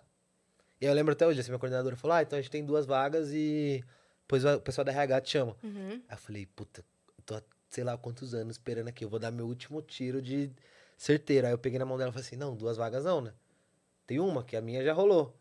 Ela olhou assim, tipo, mano, que, que moleque sem noção, Ousado. petulante. Aí eu falei, caralho, que merda que eu fiz, fudeu, perdi a chance porque fui ousado demais. Ela deu uma risadinha e falou, ah, tá, tá. Tipo, vai, sai da minha frente que eu tenho mais 10 pra entrevistar. E aí passou, tipo, um tempo, me chamaram. Falaram, ah, você foi aprovado. E aí eu entrei lá como estagiário de produção. Aham. 2013. Tava em que fase do pânico? Tinha acabado de mudar pra Band. Uhum. Tava legal ainda, não, não tinha. Acho que terminou de afundar, mas tava, tava legal ainda. E aí lá eu fiquei até o último dia, que foi finalzinho de 2017, fiquei cinco anos. Com quem você. é, de quem você ficou mais próximo? Com quem você fez, fez mais conexão ali? Cara, assim, muito mais com. Porque eu, do começo até o final, até quando eu comecei a aparecer, eu sempre fui produtor. É. Então, assim, eu, eu apresentava e produzia. Então, assim, meu convívio sempre foi muito mais com a galera de produção, técnica, câmera, assistente. É, era a galera que eu, que eu tinha mais convívio. De elenco, assim, eu, cara, fui produtor, de, fui produtor do Edu, fui produtor do Carioca, do Ceará, fiz matéria com quase todos. Assim, quem eu mais consegui me aproximar, porque eram as pessoas que de fato eu também admirava assistindo. É, acho que o Zuckerman, que é um cara que eu gosto muito, a Mandinha Ramalho, que eu, porra, amo. Uhum. As, as meninas também que eu gravava muito, as paniquetes e tal. Emílio gostava demais, assim, mas de elenco, de ter contato mesmo, acho que mais esses dois, mais o Daniel e a Amanda. Uhum. A minha Melo veio aqui, contou as histórias do Zuckerman. Você já, você já soube como ela conheceu ele? Como eu já vi essa história numa, numa entrevista, mas não lembro. Era uma- como que era? eu já vi eles falando isso alguma vez, mas eu não lembro. Mia tava num evento e ela tava falando alto. Ah. E, o- e o, Zucker, o Zuckerman tava lá com a galera do Pânico. E aí, ele em determinado momento ouviu ela falar alguma coisa muito alto e tal, e chegou nela, foi se apresentar. Dela olhou pra ele e falou o nome de um. de um- Ele, ele falou é, Marília, É, ele falou assim: Marília? Que é o nome da minha. Mas ele não sabia. Chutou. É. Ele chutou. E Que era. no final a gente foi descobrir. Porque ela tava falando alto e muito. Ele queria, tipo assim, Marília Gabriela. Hum. Ele tava zoando ela de Marília Gabriela. É. Só que daí tem uma prévia da história que é a Mia, ela estudou numa escola, uma escolinha, e ela tem muita curiosidade de encontrar esses amiguinhos. É o sonho da vida dela encontrar um é o da amiguinho tia, como é que é o nome? Tia o quê? da tia Rose. Hum. E ela tem uma foto que ela posta de tempos em tempos tentando encontrar alguém e nunca ninguém apareceu. É. e o Zuckerman parece realmente um menino um dos da foto. meninos. E aí ele chegou pra ela e falou, Marília? Quem chama ela ninguém de conhece Marília? ela de Marília. Aí ela virou pra ele e falou, Tipo, Arthur, sei lá. é. Daí ela falou, fulano? Aí ele, sim, ela, da tia Rose? Ele, é, porra, ela deu Ele é tudo psico- que ele precisava. Ele tem grau de psicopatia, fato, assim. Ela né? deu É tudo que ele precisava. E aí ele enrolou ela a noite toda, velho. A noite toda. Trocaram o telefone e tudo. Cara, eu- uma das coisas que eu fiz, né, pegadinha, fiz o quadro do selfie lá, e aí uma das primeiras que eu, quando comecei a poder falar no vídeo, né, porque tudo era mudo, assim, pegadinha com o vídeo, foi um quadro que eu fazia que era Aprendizes de Impostor. Porque ele já tava, tipo, muito conhecido e ele não conseguia invadir mais os lugares. Uhum. E aí a- a- o quadro era ele treinando dois, dois produtores aprendizes pra fazer o que ele fazia. Então, sei lá, ele, a gente se reunia lá no topo do, do hotel, ele, ó, hoje vai vir a Kim Kardashian pro Brasil. A missão de vocês é fazer uma selfie com a bunda dela. Hoje vai vir o Sylvester Stallone, vocês têm que apertar na mão dele e fazer não sei o quê. Aham. E aí, cara, a gente ficava louco, Qual assim. técnica que ele passou? De meter o louco. Meteu louco, só que assim, ele nasceu, assim, pra isso. Ele, ele é uma pessoa que eu já viajei com ele pra Ibiza pra fazer matéria, e aí a gente foi pra uma balada num dia. Que era uma balada que a gente queria muito conhecer. Aham. E aí. Ele tem e- essa energia. né? É, e era sem gravar, nada, era meu aniversário. Era é, como- Amnésia o nome da, da balada. E aí ele chegou, a balada lotada, ele falou, ó. Ele foi, desenrolou alguma coisa com alguém na porta. E aí ele falou o nome da Sabrina, do Ronaldo, alguma coisa que ele falou. Ele virou e falou assim pra mim e o outro cara que tava com a gente. Falou, ó, você é fulano, você é Juan, não sei o que, nananã, e não fala nada, só vem na minha.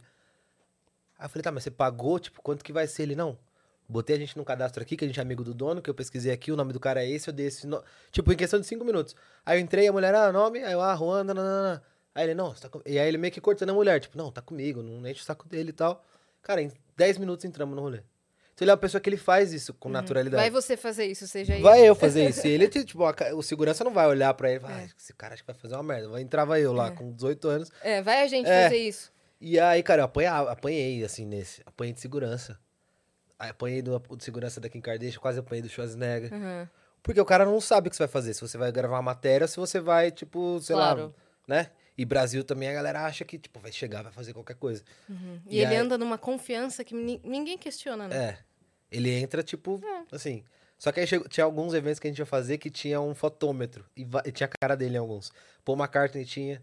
Na entrada do hotel e na porta do busão tinha pessoas para não sei o que, não, tinha a pra cara barrar. dele. A, a Copa que teve aqui, 2014, né? Aham. Tinha a cara dele, de uma, uma galera do pânico, pessoas proibidas de passarem. nananana. E aí tinha a cara Com dele, porque, foto, cara. porque sabiam que Caraca. o pânico sempre tentaria gravar alguma coisa. E a gente nunca tinha aparecido em nada. Então tocava a gente lá. Só que assim, era. Foi, foi uma das piores coisas que eu gravei, assim, porque era tenso, era uma pressão do programa, tipo, ó, você tem que pegar, tem que pegar, tem que pegar. E você tinha que falar inglês também, que é, né, já contei da minha dificuldade aí. E era muito louco, às vezes você tinha 10 segundos que a pessoa tinha que fazer. Eu lembro que aqui em Kardashian, quando eu cheguei perto, assim, que eu tenho uma selfie nossa, e aí eu fiz, falei, ah, cumpriu. Só que o programa era, não, é uma selfie com a bunda, não É. valeu o desafio. Porque eu não, eu não baixei, e quando eu fui abaixar, a segurança me jogou, assim, no aeroporto. E aí fui fazendo, e cara, ele foi uma pessoa que me, voltando pro Zuckerman, assim, uma pessoa que me ensinou muito. Até quando eu não gravava junto, ele dava vários toques, assim, tipo, ó, vai por esse caminho, isso aqui é legal de fazer, isso aqui faz aqui, isso aqui não é legal, isso aqui é legal, investe nisso. Então é uma pessoa que me ensinou bastante, assim, lá. Uhum. É, qual foi o momento que te jogaram pra frente da câmera? Foi ideia de quem? Foi uma vontade sua? Como é que foi? Então, o primeiro momento foi uma pegadinha, que é quando estourou lá a selfie, do, da selfie do Oscar, e era uma pegadinha que eu chegava gravando, né, vídeo com as pessoas, sem falar nada e revendo a reação delas. Sendo, tipo, bem chato, assim. E aí, numa dessas, logo nas primeiras, o cara me deu um soco no nariz, que era pra Que fazer uma bacana. só. Quebrou meu nariz, aí o programa me mostrou lá ao vivo, todo cagado, todo enfaixado. E aí começaram a dar outro, outro direcionamento pro quadro. Ah, agora vai pra praia. Agora vai numa roda de capoeira. Agora vai fazer chaveco. Agora vai e tal. E aí o quadro ficou. E aí depois de fazer essas pegadinhas desse quadro, resolveram me testar como repórter, assim. Porque na época os, os youtubers estavam muito bombando. Tinha Cossielo, Kéfera, Whindersson, Christian e tal. E ninguém abordava, assim, muito. Não sabia direito o que que era. E aí queriam alguém novo pra falar disso. E aí me mandaram como teste pra cobrir um lançamento do, do livro, do Christian Figueiredo. Uhum. E ali eu, eu tinha quantos anos na época? 19 pra 20, por aí. E aí eu fiz a matéria assim, só que com muito cagaço, porque eu não sou humorista, não me acho engraçado. Eu falei, "Mas o que, que eu vou fazer? Porque tem que ser engraçado e ao mesmo tempo eu tenho que ser sacana. E aí aqu- aquele momento que você tá tentando se encontrar pra descobrir quem é você ali dentro do elenco de 25 pessoas, cada um é muito foda fazendo alguma coisa e fala, tá, eu sou tipo o quê? E aí eu lembro que eu fiz do meu jeito, gostaram.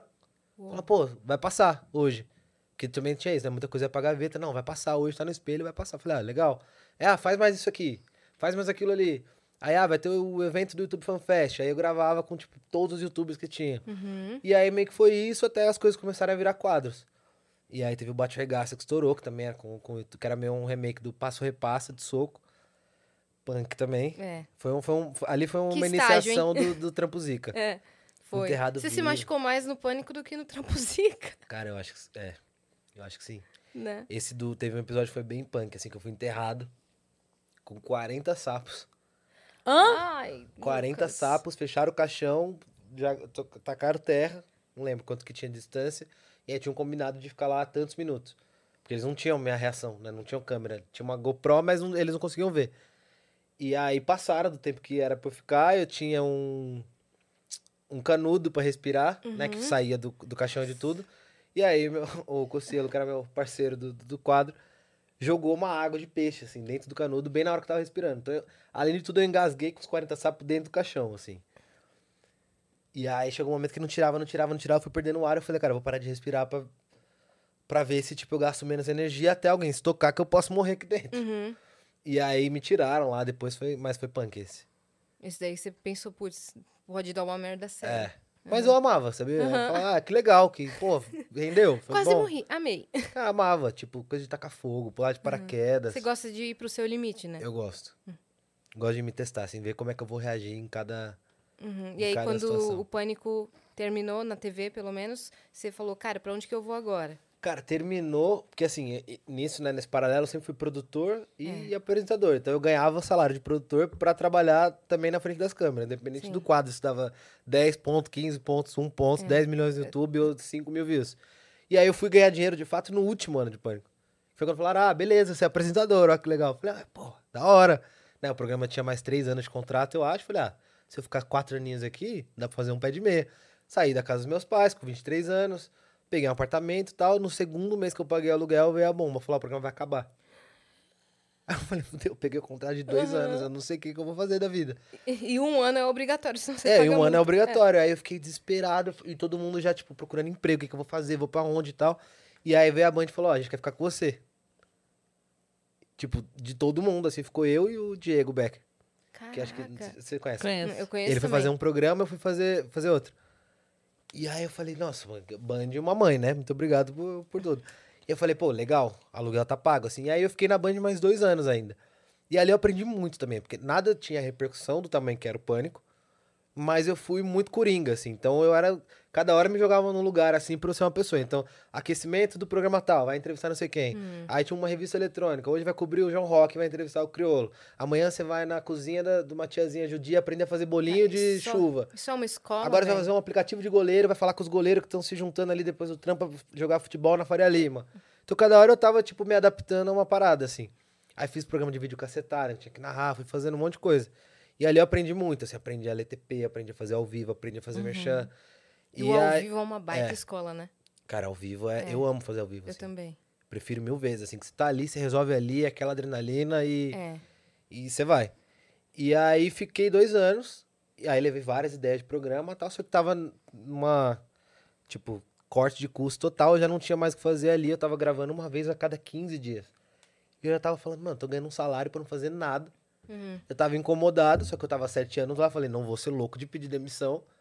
Né? Eles que, que mandem pra eu ter uma rescisãozinha e fazer alguma coisa. Uhum. E aí falaram, pro cara, a gente gosta muito de você e tudo, mas a gente não tem mais como ter esse curso, não tem nem mais o programa. Então eu falei, porra, obrigado, lindo, agora vou, vou fazer outras coisas. Masterchef, Shark Tank, me chama pra algum, tá ligado? E aí, o... aí foi quando veio a MTV. E aí na MTV eu fiz o Trampo Zica. Aham. Mas daí você já tinha começado o seu canal. Já tinha começado meu canal, mas nunca levei ele a sério. Ah, tá. Tipo, levar a sério, assim. Era a minha vitrine de testar formato e tudo, mas eu nunca pensei, ah, tem que ter um vídeo por semana, um vídeo por mês, vamos me dedicar, isso aqui vai ter isso e tal. Investimento em grana. Não, investir, eu investi, assim, era tudo no meu bolso. Tá. Mas eu não levava aquilo como um, tipo, ah, se eu tiver vídeo toda semana, isso vai me dar um dinheiro e tal. Nem sabia de monetização. Você não tinha fazia essa eu achava- disciplina do, dos youtubers. É, eu fazia porque achava legal e porque era um jeito de eu me mostrar diferente do pânico, assim, que eu fazia muita coisa que não era muito meu, sabe? Tipo, fazia o que o programa também pedia. E aí eu falei, ah, não é humor que eu quero, eu quero fazer outra parada, eu gosto mais de documentar, eu gosto de entrevistar, quero me exercitar aqui. E aí rolou o Trampo Zica. E aí, isso foi 2019, eu acho. Ah, tá. E aí Tava eu quase chegando na fazenda aí. foi. Aí eu lembro que eu pirei muito em nisso de entrevista, falei, puto, me encontrei. É isso que eu quero. E aí fui pro Uruguai, falei, quero fazer um documentário. Aí fui pro Uruguai, fiquei uma semana pra fazer um documentário sobre maconha medicinal e recreativa. Ô, louco. Aí a gente foi visitar a Expo Cannabis, que é uma feira, a maior feira da América Latina que tem. Encontro de uma galera, assim. E aí a gente foi. E gravamos, trouxemos um monte de material, assim, algumas coisas roteirizadas, outras não. Aí ia lá, entrevistava um, falava, conhece fulano, aí entrevistava fulano, vai na casa de não sei quem, pegava carro e ia na casa de não sei quem, vai na, na pousada que tá fulano, vai na pousada, vai atrás do Pepe Mujica, vamos atrás do Pepe Mujica que tem aqui o endereço. E aí fui gravando, gravando, gravando, gravando, gravando, cheguei e falei, tá, como é que a gente vai montar isso? E aí peguei um, um amigo meu que é desenhista, falei, cara, vamos fazer um vídeo, tipo, didático pra quem tem preconceito com maconha, pra quem não manja nada, pra quem é leigo, pra quem não sabe nada de nada de nada. E não vamos colocar eu fumando em nada no vídeo. Tipo, vai ser zero um vídeo de, ah, vamos mostrar qualquer maconha pra você brisar e tal. Então a gente teve muito esse cuidado, assim, de fazer um vídeo pra pessoas que tinham algum, algum pré-julgamento e tal. E a gente fez, dividiu em quatro, né? Fez um sobre maconha medicinal. Uhum. A gente conta lá a história do Curando Ivo, que o pai dele tinha um estágio avançado de Alzheimer. Ele mostra o acompanhamento com óleo de CBD e tudo. A gente fez pro recreativo, a gente fez pra estimulante sexual. Tem o Chapa Chana, que a criadora lá contou pra gente como ela fazia. É, a gente fez a culinária, a veterinária. Então a gente mostrou um pouco Chapachana é tipo um óleo? É tipo um óleo. Ah.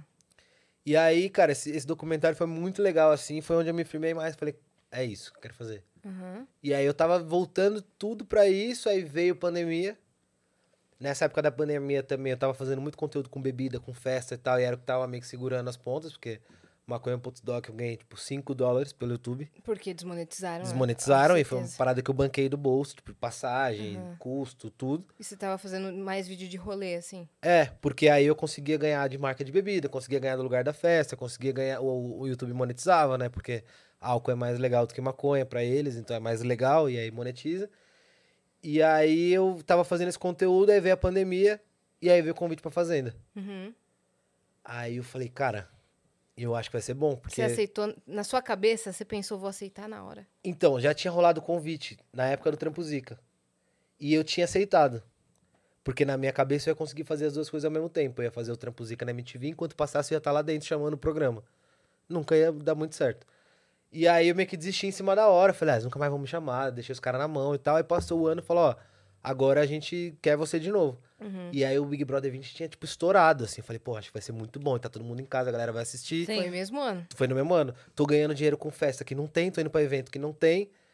E acho que é um jeito de eu me apresentar pra essas pessoas que me viram no pânico que não sabem mais o que, que eu tô fazendo da vida. Uhum. É um jeito também de eu ganhar um cachezinho que é legal, E vou lá e sei desafio? lá, pandemia, eu vou ficar em casa, dane-se. E fui, cara. E foi a melhor decisão que eu tomei na vida, assim. Foi, e a edição foi, arrebentou, né? Foi. De audiência. Foi a que deu mais audiência de, de todas, assim. Uhum. Quem que tava na sua edição? A minha era Jojo, Biel, Isso aí. Lipe, Stephanie, Miss. Mirella, Mariano. Mariano, Raíssa, Jaque, Uhum. Lid. Essa, nossa, Foi, essa não, só foi. tinha. E, e tinha muita história acontecendo, né? Que era uma edição que você conseguia dar risada e odiar alguém ao mesmo tempo, e tinha casal, e tinha romance, tinha briga, tinha. A galera ficava muito louca. Teve alguém que te surpreendeu? Que antes que você. Quando você conheceu quem ia participar, você falou, putz, essa pessoa vai fazer isso daí, essa pessoa vai ser a, a que arruma confusão, essa daí vai ser falsa. Uhum. Alguém te surpreendeu? Cara, eu acho que, tipo, me surpreendeu assim, pensando positivamente. O, o Biel, por exemplo, é um cara que eu tinha um julgamento antes de entrar. E lá foi uma pessoa muito fácil de conviver, assim, uma pessoa muito tranquila comigo, que a gente se deu muito bem. Aham. Votei nele ali de cara, em alguma outra oportunidade também votei. Mas foi uma pessoa que me surpreendeu. Eu falei, nossa, achei que esse cara ia ser por um perfil. A Luísa Ambiel tinha uma visão dela, na, né, de, de coisas que eu via na TV, e chegou lá, ela era tipo fofoqueira, barraqueira, engraçada, e queria meter casal, e cantava. E tinha um romance com raça negra, uma coisa mal resolvida. Uhum. E, e a gente desenvolveu várias histórias lá, assim. Então acho que todo mundo me surpreendeu um pouco, O assim. Cartoloco também tava, né? Tava. Tava assim. Você- Vocês têm treta? Não sei. Não, não, eu, eu, eu votei. Foi- Fez eu- até um Não, silêncio. meu, É. meu primeiro barraco lá foi, foi nele, porque eu votei nele, Ah, ganhei os poderes lá numa dinâmica, ele tomou, coitado, três votos, transformei em 12 com umas Ah. cartas lá. Aí ele foi pra roça e saiu nessa, saiu acho que na quarta semana. e ele pegou bode, não? Pegou o bode, Pegou. pegou minha sócia depois, hoje tá casado com ela. Ô, louco! Eu realmente não sabia. Caramba! Foram pro Power Couple juntos e hoje estão morando juntos. É isso. E conheceram por minha causa na fazenda ali, porque quando a gente foi, a gente foi eliminado, né? E aí a gente repercutiu tanto e, e estenderam a final que juntaram o elenco todo eliminado no hotel. Sim, E aí, cara, no hotel a gente transformou num reality paralelo, assim. foi, foi, eu lembro. A ponto que, disso. tipo, a- mandaram a Vi- o carro da Vivo instalar antena, porque nosso story não subia muito e queriam ver o que tava fazendo. O Mion entrava todo intervalo do programa com a gente ao vivo. E aí eu meio que era o repórter ali dele e o Cartoloco fazia as lives comigo. Então a gente ficou muito próximo ali. E aí numa dessas lives ela entrou, aí ele meio que chavecou ela. Eu, ah, sai fora tal, não vai dar Sua nada. sócia? Minha sócia. E minha amiga também estudou comigo. Ela estudou comigo na faculdade. Ah, E aí ficaram próximos tal, beleza. Aí passou um tempo, eu fui pra um outro reality. E aí ela comentou comigo, falou, ah, tô trocando ideia com o Cartoloco. Falei, meu, sai dessa, pelo amor de Deus, tal. Deixei um vídeo pra ela de parabéns, ainda zoei no final. Falei, ó, só esquece o Cartoloco. Voltei um mês depois, sem acesso a informação nenhuma, ela, ó, tô namorando. Falei, ah, da hora, pô, conheceu né, alguém. quem? Com quem? Ela, Cartoloco. Falei, é mesmo. Que legal. Aí mas, sim. ele- mas, mas ele, é, ele é bonzinho, tá? Ele é, pô. Conhece? Já vi pessoalmente, mas não. Já nunca- trouxe aqui? Não, ainda não. Ah, traz. né? Traz. Traz mesmo? Uhum. Eu não tô Traz sim. entendendo. Eu não tô Lucas. entendendo. Não, traz, Ih, traz, Lucas, tá bom, a gente vai trazer então, né? Não, mas Não, a é galera sempre pede gente da sua edição específica da Fazenda, É. né? Nossa, criou-se um fã-clube para as pessoas que participaram ali, que acho que perdura até hoje, né? Muito, cara. E, e era fã-clube de tudo. Era fã-clube de casal, era fã-clube de amizade, É. era fã-clube de gente que não se gostava, que a galera queria que se gostasse. Sim, E era muito louco, assim. E eu meio que permeei em todos os grupos, assim. Eu era... Fui tido como jogador ou manipulador ali da Hum. edição. E era realmente o que eu fui fazer, assim. Fui pra dar uma causada.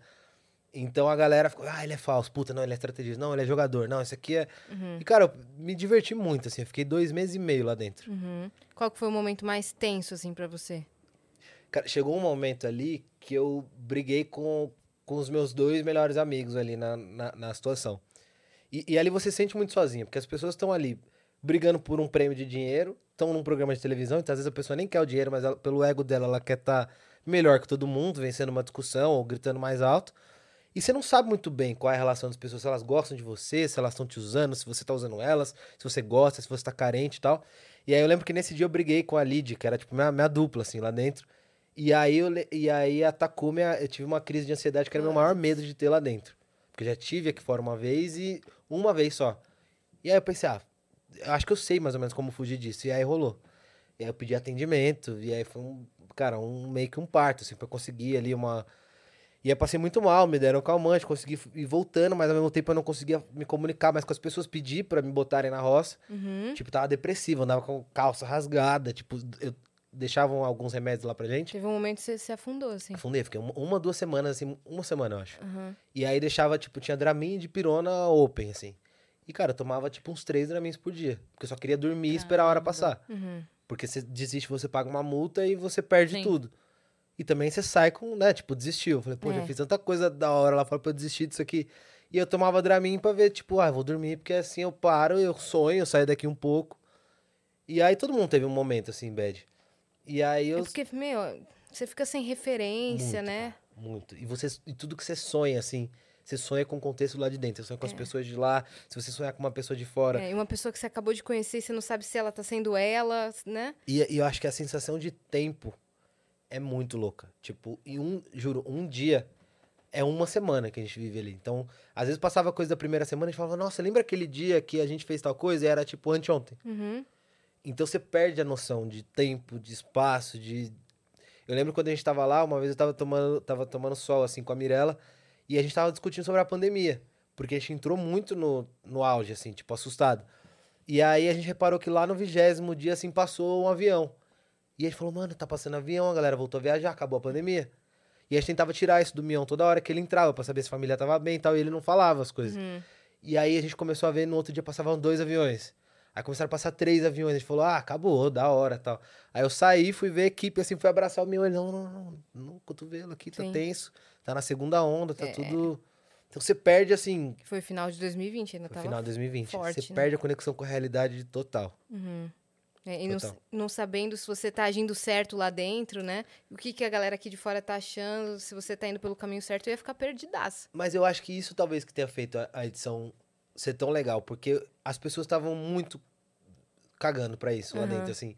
Galera não entrou com medo de ser. Óbvio, tem um outro que É dá porque- uma politizada aqui, fala mais manso aqui, outro que grita mais pra aparecer e tal, mas é o VT que todos nós fazíamos lá. Mas assim, no, no geral mesmo, de atitude, de relacionamento, tava todo mundo, mano, vamos viver isso aqui. Sim. Tinha Até a porque referência. tinha muito cancelado já que entrou já cancelado, todo- entendeu? E a gente chegou.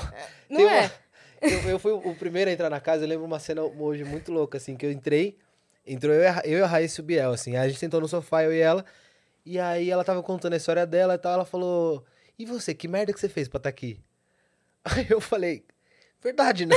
Eu acho que é meio que o ponto em comum É em todo ponto mundo. comum. E aí você vai conversando, todo mundo ali tinha sido cancelado por algum motivo. É. Um fez filme pornô, o outro brigou na internet, o outro tem caso de não sei o quê, o outro foi cancelado de férias com Uma ex. polêmica tinha, Todo né? mundo tinha um negócio. E aí a gente chegou no momento e falou, cara, é o seguinte, a gente tinha até um brinde na festa, que era o descancelado, sempre. a gente falou, se a gente entrar numa onda aqui, e a gente é referência do outro, do Big Brother, se a gente entrar numa onda aqui, de tipo, todo mundo querer se, se, se corrigir é certo. Se um falar uma merda ou falar alguma coisa que não deve, eu acho que é dever da gente se alertar e pra gente crescer junto. Mas se cada um for querer se crescer em cima do erro do outro, e a gente ficar nessa de cancelar ou puxar coisa de fora, todo mundo aqui tem, um- tem teto de vidro. Todo então, mundo tem teto de vidro. vamos zerar. Tipo, quem tem ranço, tem ranço, mas vai ter que descobrir motivo novo pra ter ranço, não vai dar pra trazer coisa lá de fora.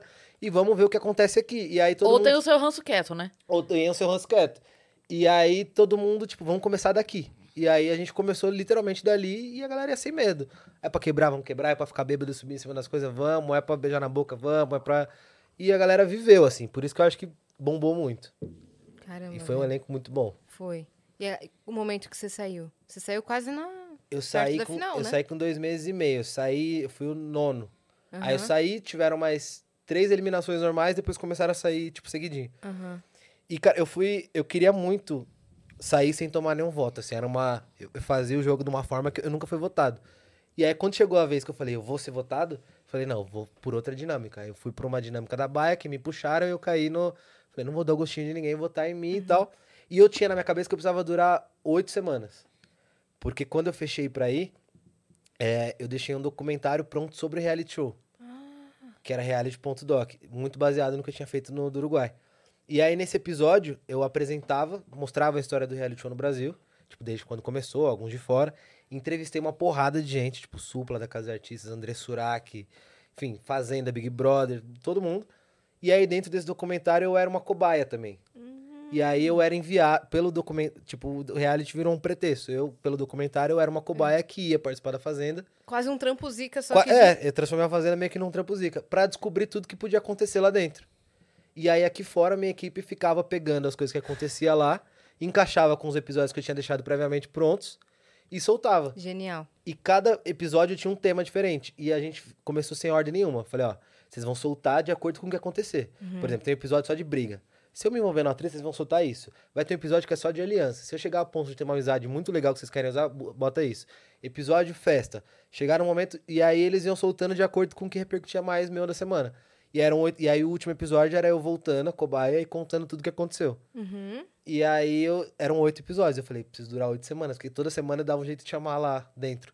Às vezes na votação ao vivo, eu dava um migué. Tipo, ah, meu, inclusive um negócio que eu aprendi fazendo meu documentário que tá lá no YouTube enquanto eu tô aqui, nananã, e aí eu quero votar em tal pessoa.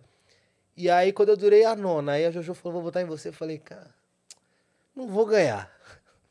Não tenho carisma pra ganhar, já tá ganho aqui por ela.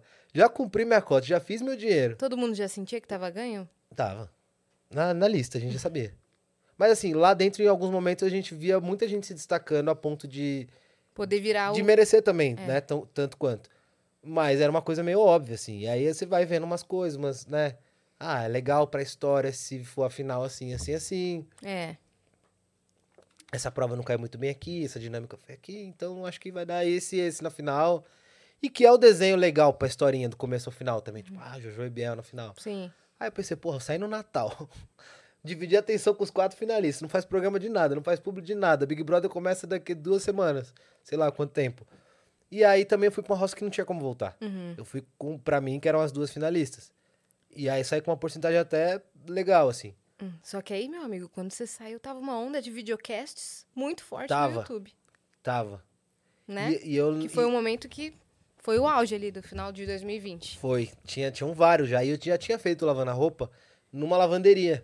Há um tempo atrás, assim, um pouco depois do Trampo Zica. Entrevistando. entrevistando. E era assim no sofá, a gente entrevistava. Só que eu lembro que eu sofria muito, porque, tipo, eu gravava às vezes uma hora de um papo que era mó legal. E ninguém no YouTube tinha paciência pra ver um vídeo de uma hora, de meia hora. Uhum. Então eu tinha que fazer a entrevista virar 15 minutos. Porque não existia, né? Conteúdos muito grandes não eram assistidos. Quando eu saí, que eu vi que a galera entrevistava por uma, duas horas?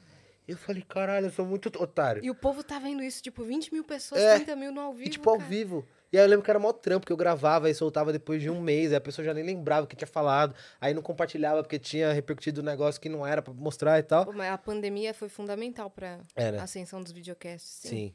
E aí eu. Porque muita gente ficou em casa ali, É, foi não um tinha- refúgio. é, E fora que é um baita formato. É um baita formato. porque quando eu fui pro confinamento, o que a gente tinha era live de, de show, assim. que Todo mundo parava pra ver, beber, pedir bebida em casa. Não tinha ainda muito, eu não lembro de. Acho que já tinha, mas eu Não, não. o Flow já tava, em- bem Flow antes da, já pandem- tava. da pandemia. Eu vi umas coisas do Podpah, acho que vocês vocês já estavam? Não, Não. Eu acho que o Christian já tava. isso, Quando quando, você saiu, louco. é.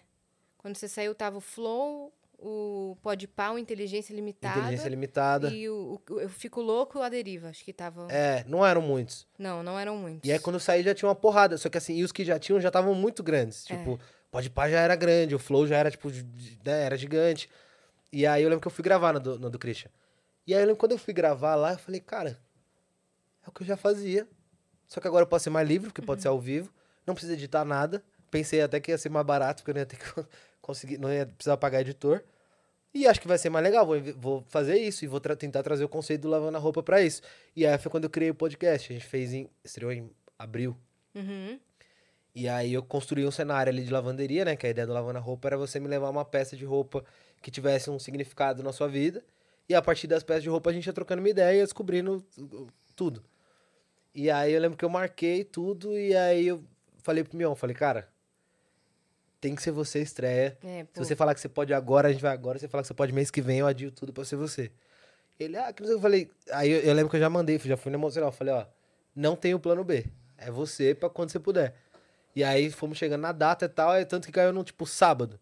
Ah, pô, sábado, quatro da tarde. Eu Falei, então o programa vai estrear no sábado, às quatro horas da tarde. Ao vivaço. Ao vivaço. E aí tava na, na segunda onda de pandemia também, ele não, não tava fazendo nada fora de casa.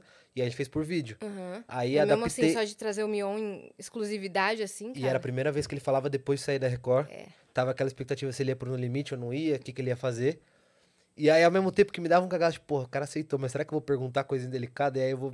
Não, mas isso aqui eu posso perguntar, isso aqui virou notícia. Não, isso aqui. Então, e foi muito bom, assim, cara. Foi muito legal. A galera... E aí tinha uma. Você uma começou a ba- levar a galera da Fazenda também, que você tem um networking ferrado. E tinha uma base, assim, uma das coisas que eu, pra mim, melhor coisa que eu fiz na Fazenda foi ter criado um público novo que me conheceu ali e que me acompanha em tudo, assim, É. que é a galera que tá ali, tipo, suando, divulgando Trampo Zica, que tava, que mandava o lavando roupa pra todo mundo, Uhum. que ia atrás dos caras pra convidar, que, sabe, fazia grupo e engajava e tudo. Quando a gente soltou a agenda essa semana, a galera veio, meu Deus, Eles o Lucas, o Lucas. Eles vão em tudo, É, tudo, o tudo. Lucas, o Lucas. É, é bizarro, assim. E aí eu lembro que eu- foi muito importante, assim, isso do lavando a roupa, porque eles incentivavam muito, tipo, chama esse, faz esse, não, isso aqui a gente divulga, enquanto você tá fazendo isso, a gente vai fazer aquilo e tal. E aí eu lembro que eu levei ele, e aí, óbvio que isso também ajudou a chamar os outros.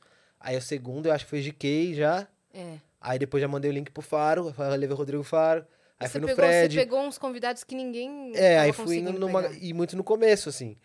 E aí, pô, eu fiz 45, eu acho. 45 episódios. 45. Aí se juntar com os outros deve dar uns 70 e poucos. Que A- momento que você resolveu parar? Cara, eu acho que eu cheguei no. Porque em paralelo a isso, eu tenho. Eu abri uma produtora, que inclusive a gente fez o cenário já nesse novo lugar da gente, tinha muita coisa acontecendo ali. Como é que chama sua produtora? Não, não. Não, Não, não, não? Produções. A Bárbara é uma das minhas sócias e roteirista, inclusive, do Trampo Zica. Você namora o cartoloco? não, não, é, a- é outra. Bárbara, inclusive, tá solteira. Arroba Faz uma Bacosta. chamada de. Faz uma live aí chama, e bota Arroba ela. Bacosta, vai lá, o lookinho do dia, prato Tá fitness. vermelha de vergonha. Tem o Golden, João. Tem até boletim de escola, o Golden. Tem boletim de escola, o Tem, Golden? Me humilha o Golden dela. vai pra escola, eles mandam disciplina, comportamento, relacionamento com os cães. Nota em física, né? Relacionamento. Relacionamento É uma que pessoa, fofo. cara, eu uso a senha do HBO dela, é o usuário do João. Eu, me- eu sou o João do Vejo lá o cachorrinho e, e assisto. E o que eu tô falando? Ah, da produtora. Da produtora. E aí não, não. começou a, é, Por que não, não? cara, foi muito do a gente começou a fazer coisas impossíveis assim, foi do não, tudo que mandava pra gente, não, não existe. Não, não existe. Não, não. Não, não, não, não, significa a pontuação que você quiser dar assim, e a gente Uhum. vestiu esse lema de trampos impossíveis, assim, Sim. de coisa do dia pro outro. Tem esse orçamento aqui, vamos fazer, vamos fazer acontecer, vamos fazer ao vivo, vamos fazer gravado, vamos fazer reality show, vamos fazer documentário. Então a gente começou muito assim, somos pau pra toda a obra. E já começamos com trabalhos muito legais, assim, pra gente fazer. Fizemos dois reality shows pra, pro YouTube, pra marca de bebida, assim, que foi muito legal. Uhum. Fizemos o, o Trampo Zica na MTV, tem o documentário da maconha, tem agora esse Trampo Zica. Podcast a gente faz lá também, a gente tá fazendo o da Gabi Prado. Sei. Pode dar prato. Pode dar Prado. Ah, é lá na produtora? É, e Legal. aí ela, ela já fazia em outro lugar antes e a gente redesenhou tudo. Então a gente faz a- do cenário, a proposta visual, identidade, produção de convidados, direção, edição, assim, tudo. E aí o, o podcast começou assim, entrar meio que num automático pra mim. E eu falei, cara, Tipo, eu tô vendo que eu tô ficando muito na dependência de agenda, que você sabe muito bem A como, sabe como é isso. bem. Tipo, a pessoa vai, desmarca, não sei o que, e assessora, sabe também nananana, muito bem. que é punk. É. Aí, tipo, tô ficando na dependência. Já tá vindo uma galera que tá, tá, tá indo em todos, então já não tem muito que, o que desenrolar aqui. Eu tenho que dar atenção pra outras coisas. Às vezes eu não posso no dia, eu tenho que fazer gravado. Aí o gravado não vai tão bem que eu tô ao vivo, então não vale a pena fazer o gravado. Aí nisso eu fui chamado pra fazer o. O. A Fazenda? Ah, outro reality. fui chamado pra outro reality, fui fazer o reality. Por que que teve esse sussurro? Não, a gente não, Não, porque eu achava que era a cabine da Fazenda. Ah, E aí, de- quando eu voltei. Você não pode, você não pode falar o, qual é o- Posso? o Foi reality? da, da ilha. ah, Ah, tá. A Ilha da Record. Aí fiquei um mês lá. Uhum. E aí, quando eu voltei, eu fui chamado pra apresentar os programas da Fazenda. Da próxima, da, da minha, né? Que era entrevistar a galera, fazer a cabine de descompressão, a live do eliminado. E ali meio que eu senti que cumpri o ciclo, porque eu fiz o lavando a roupa também, do bolso, tudo, assim, zero patrocínio ali no começo.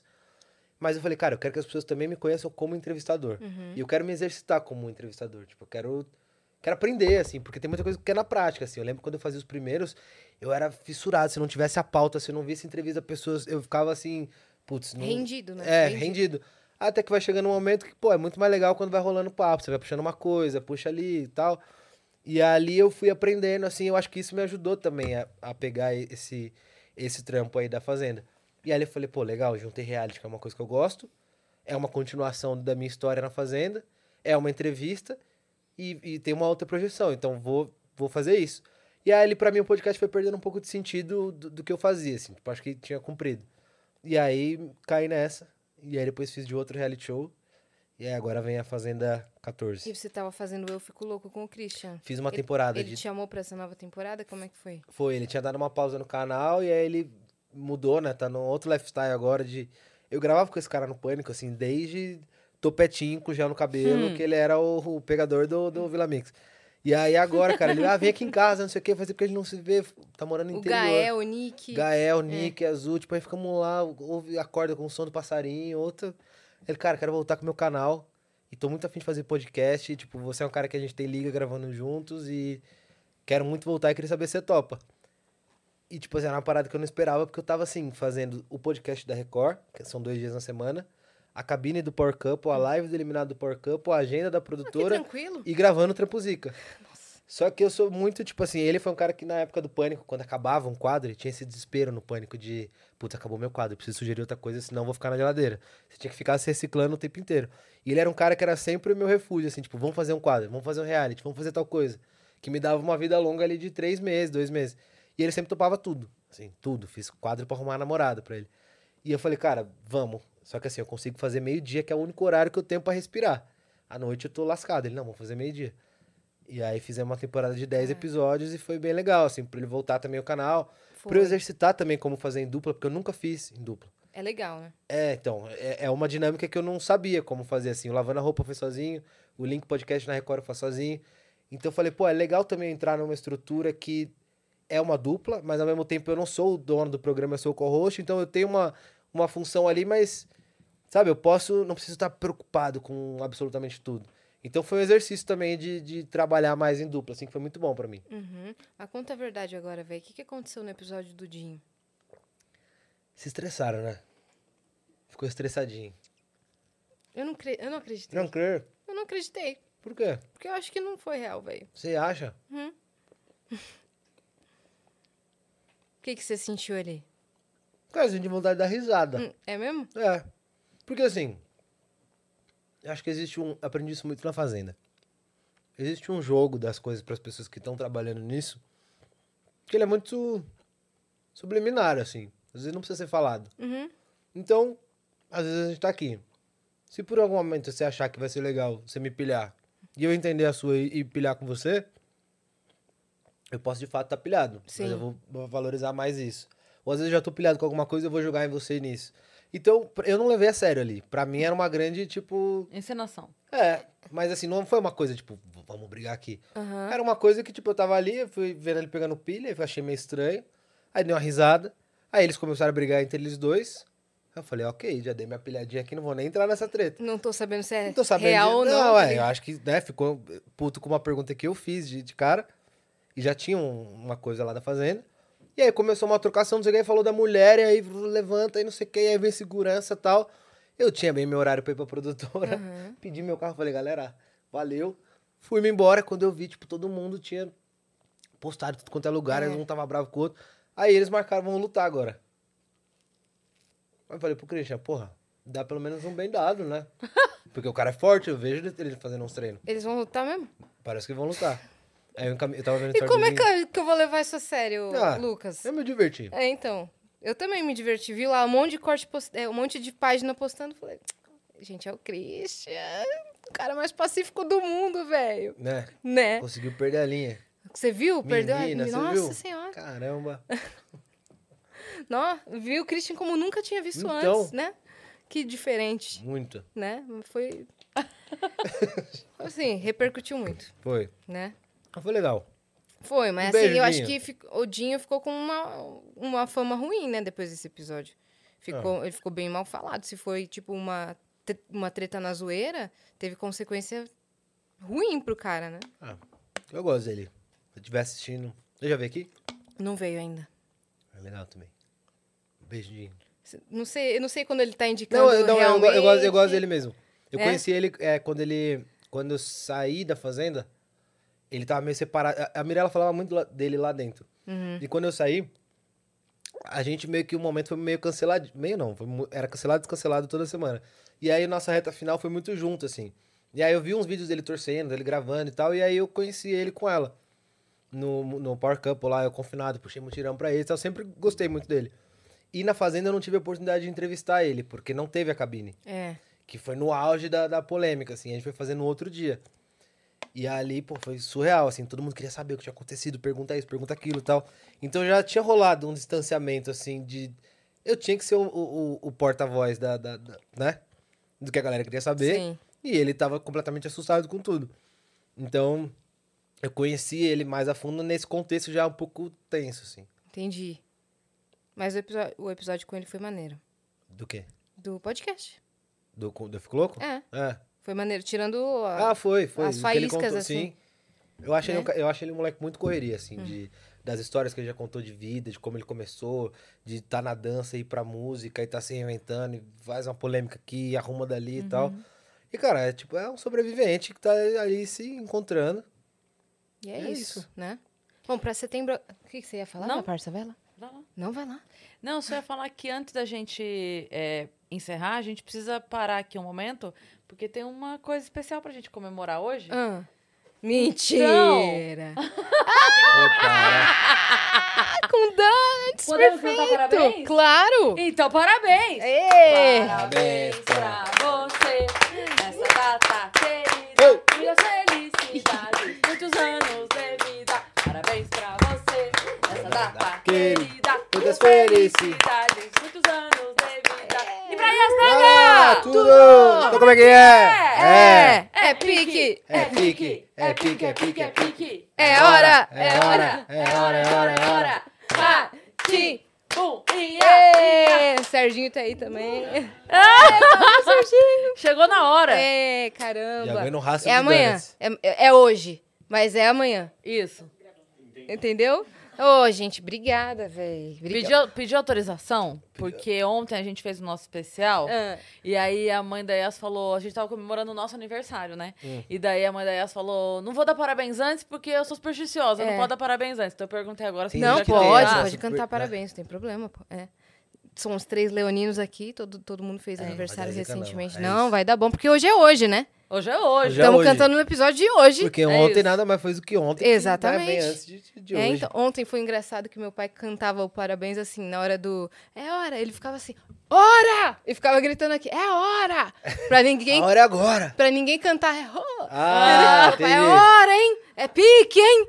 é pique! Ele ficava. Eu fiquei, é, Monitor- é pique! Mas é um momento sempre constrangedor, né? Quando eu tô, tipo, em aniversário assim, que tem família, eu sempre. A da Gabriela, inclusive, que tava. Eu sempre olho quem que é o familiar mais velho ali e, e na hora que vai chegando. Isso, é, um, é uma coisa meio de olhar. Aí você fala, será que. Porque se o mais velho puxar, a gente tem liberdade pra ir. É. Aí quando vai no pique, eu falo, beleza, ainda tenho no seu que, né? Pode ser É, que vá. no- Quando vai no Ratimbum, aí você desiste. Fala, não, É. realmente. É. Deixa estar, Tem o né? Ahau Ru, né? É, a Raul, Aham. o clássico. É, então. Ô, gente, obrigada, hein, velho. Isso daí, 27 aninhos. 27 anos? 27. Eu não vou fazer parte do clube dos 27, não. Falei isso na live de, de antes de ontem. Rapaz, eu quando escapei, eu. eu...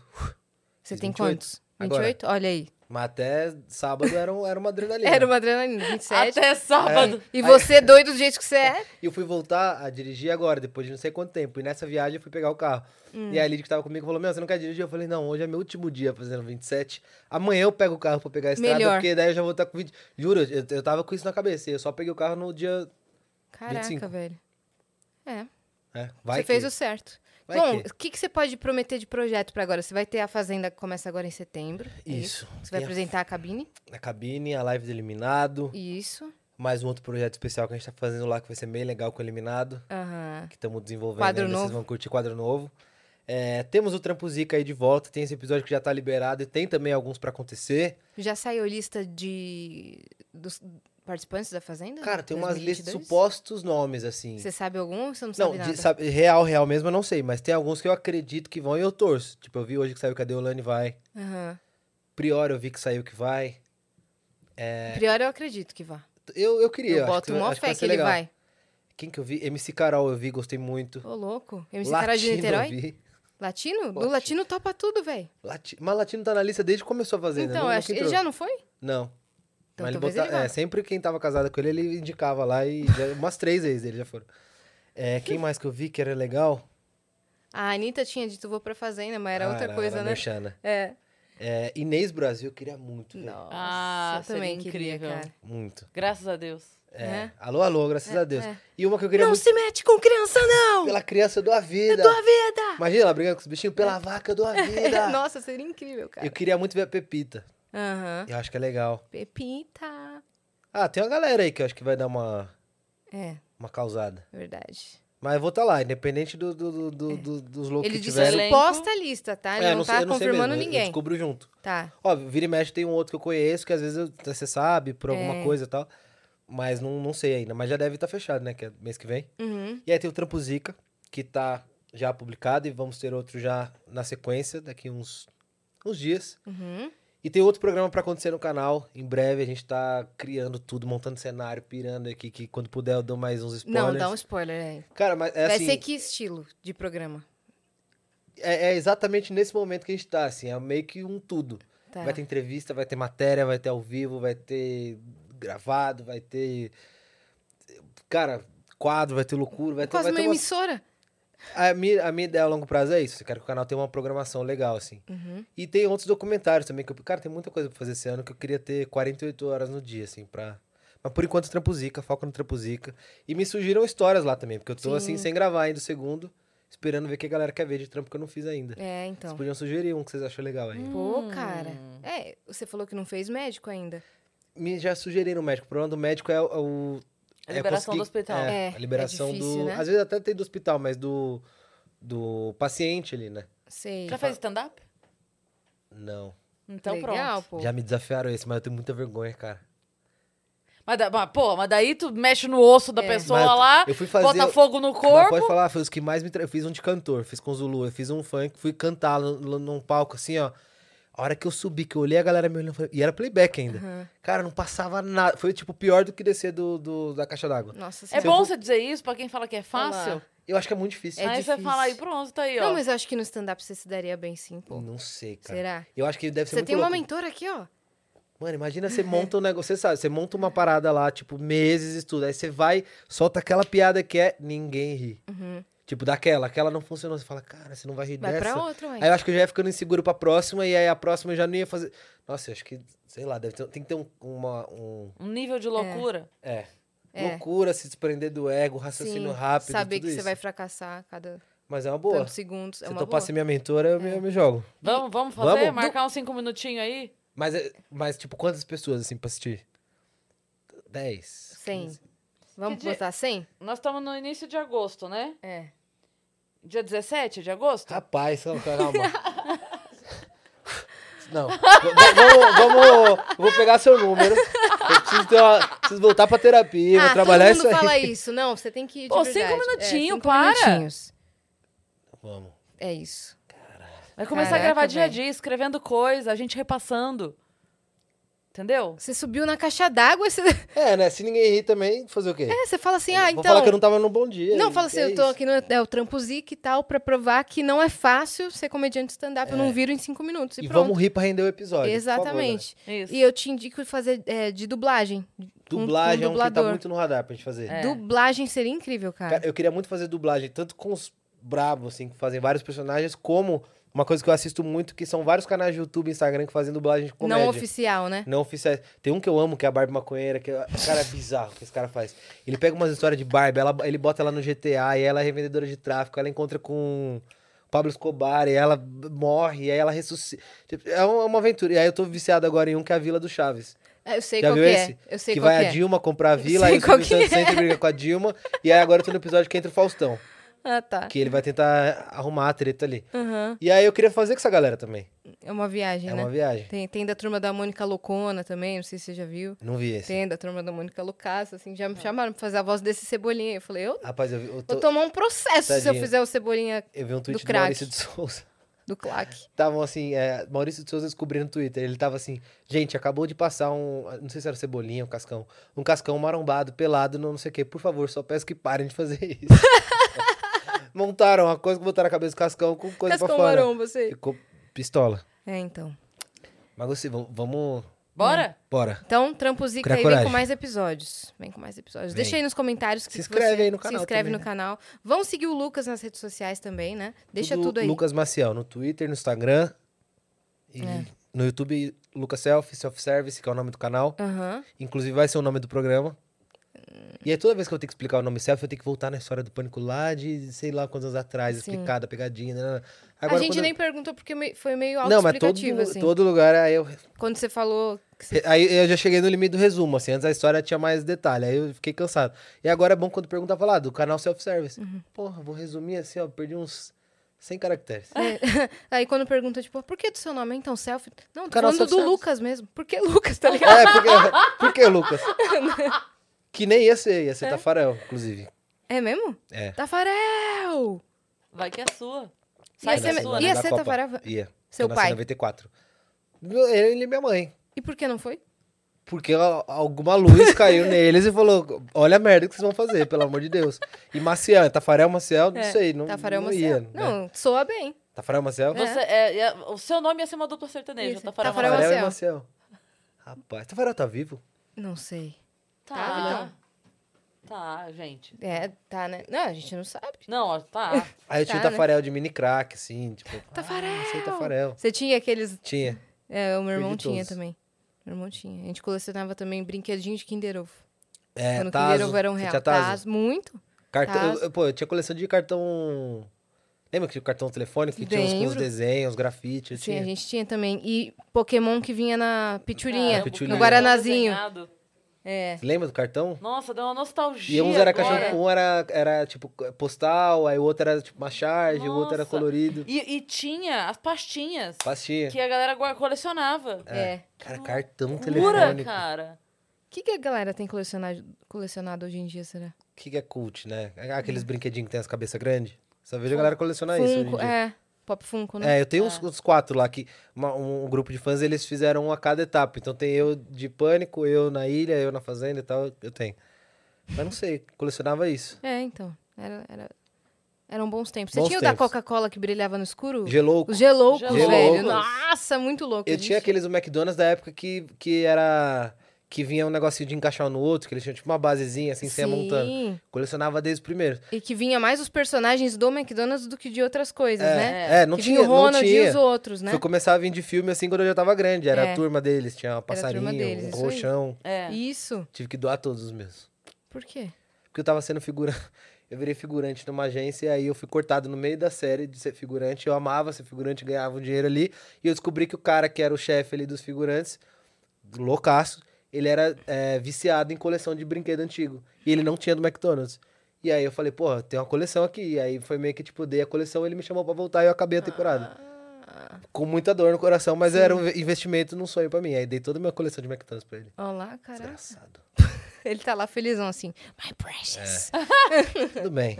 Não tem Minha problema. vida cobra. Não. Brincadeira. Tu tá indo bem, então Não, mas tudo porra, valeu no a pena. McDonald's, cara. É, então.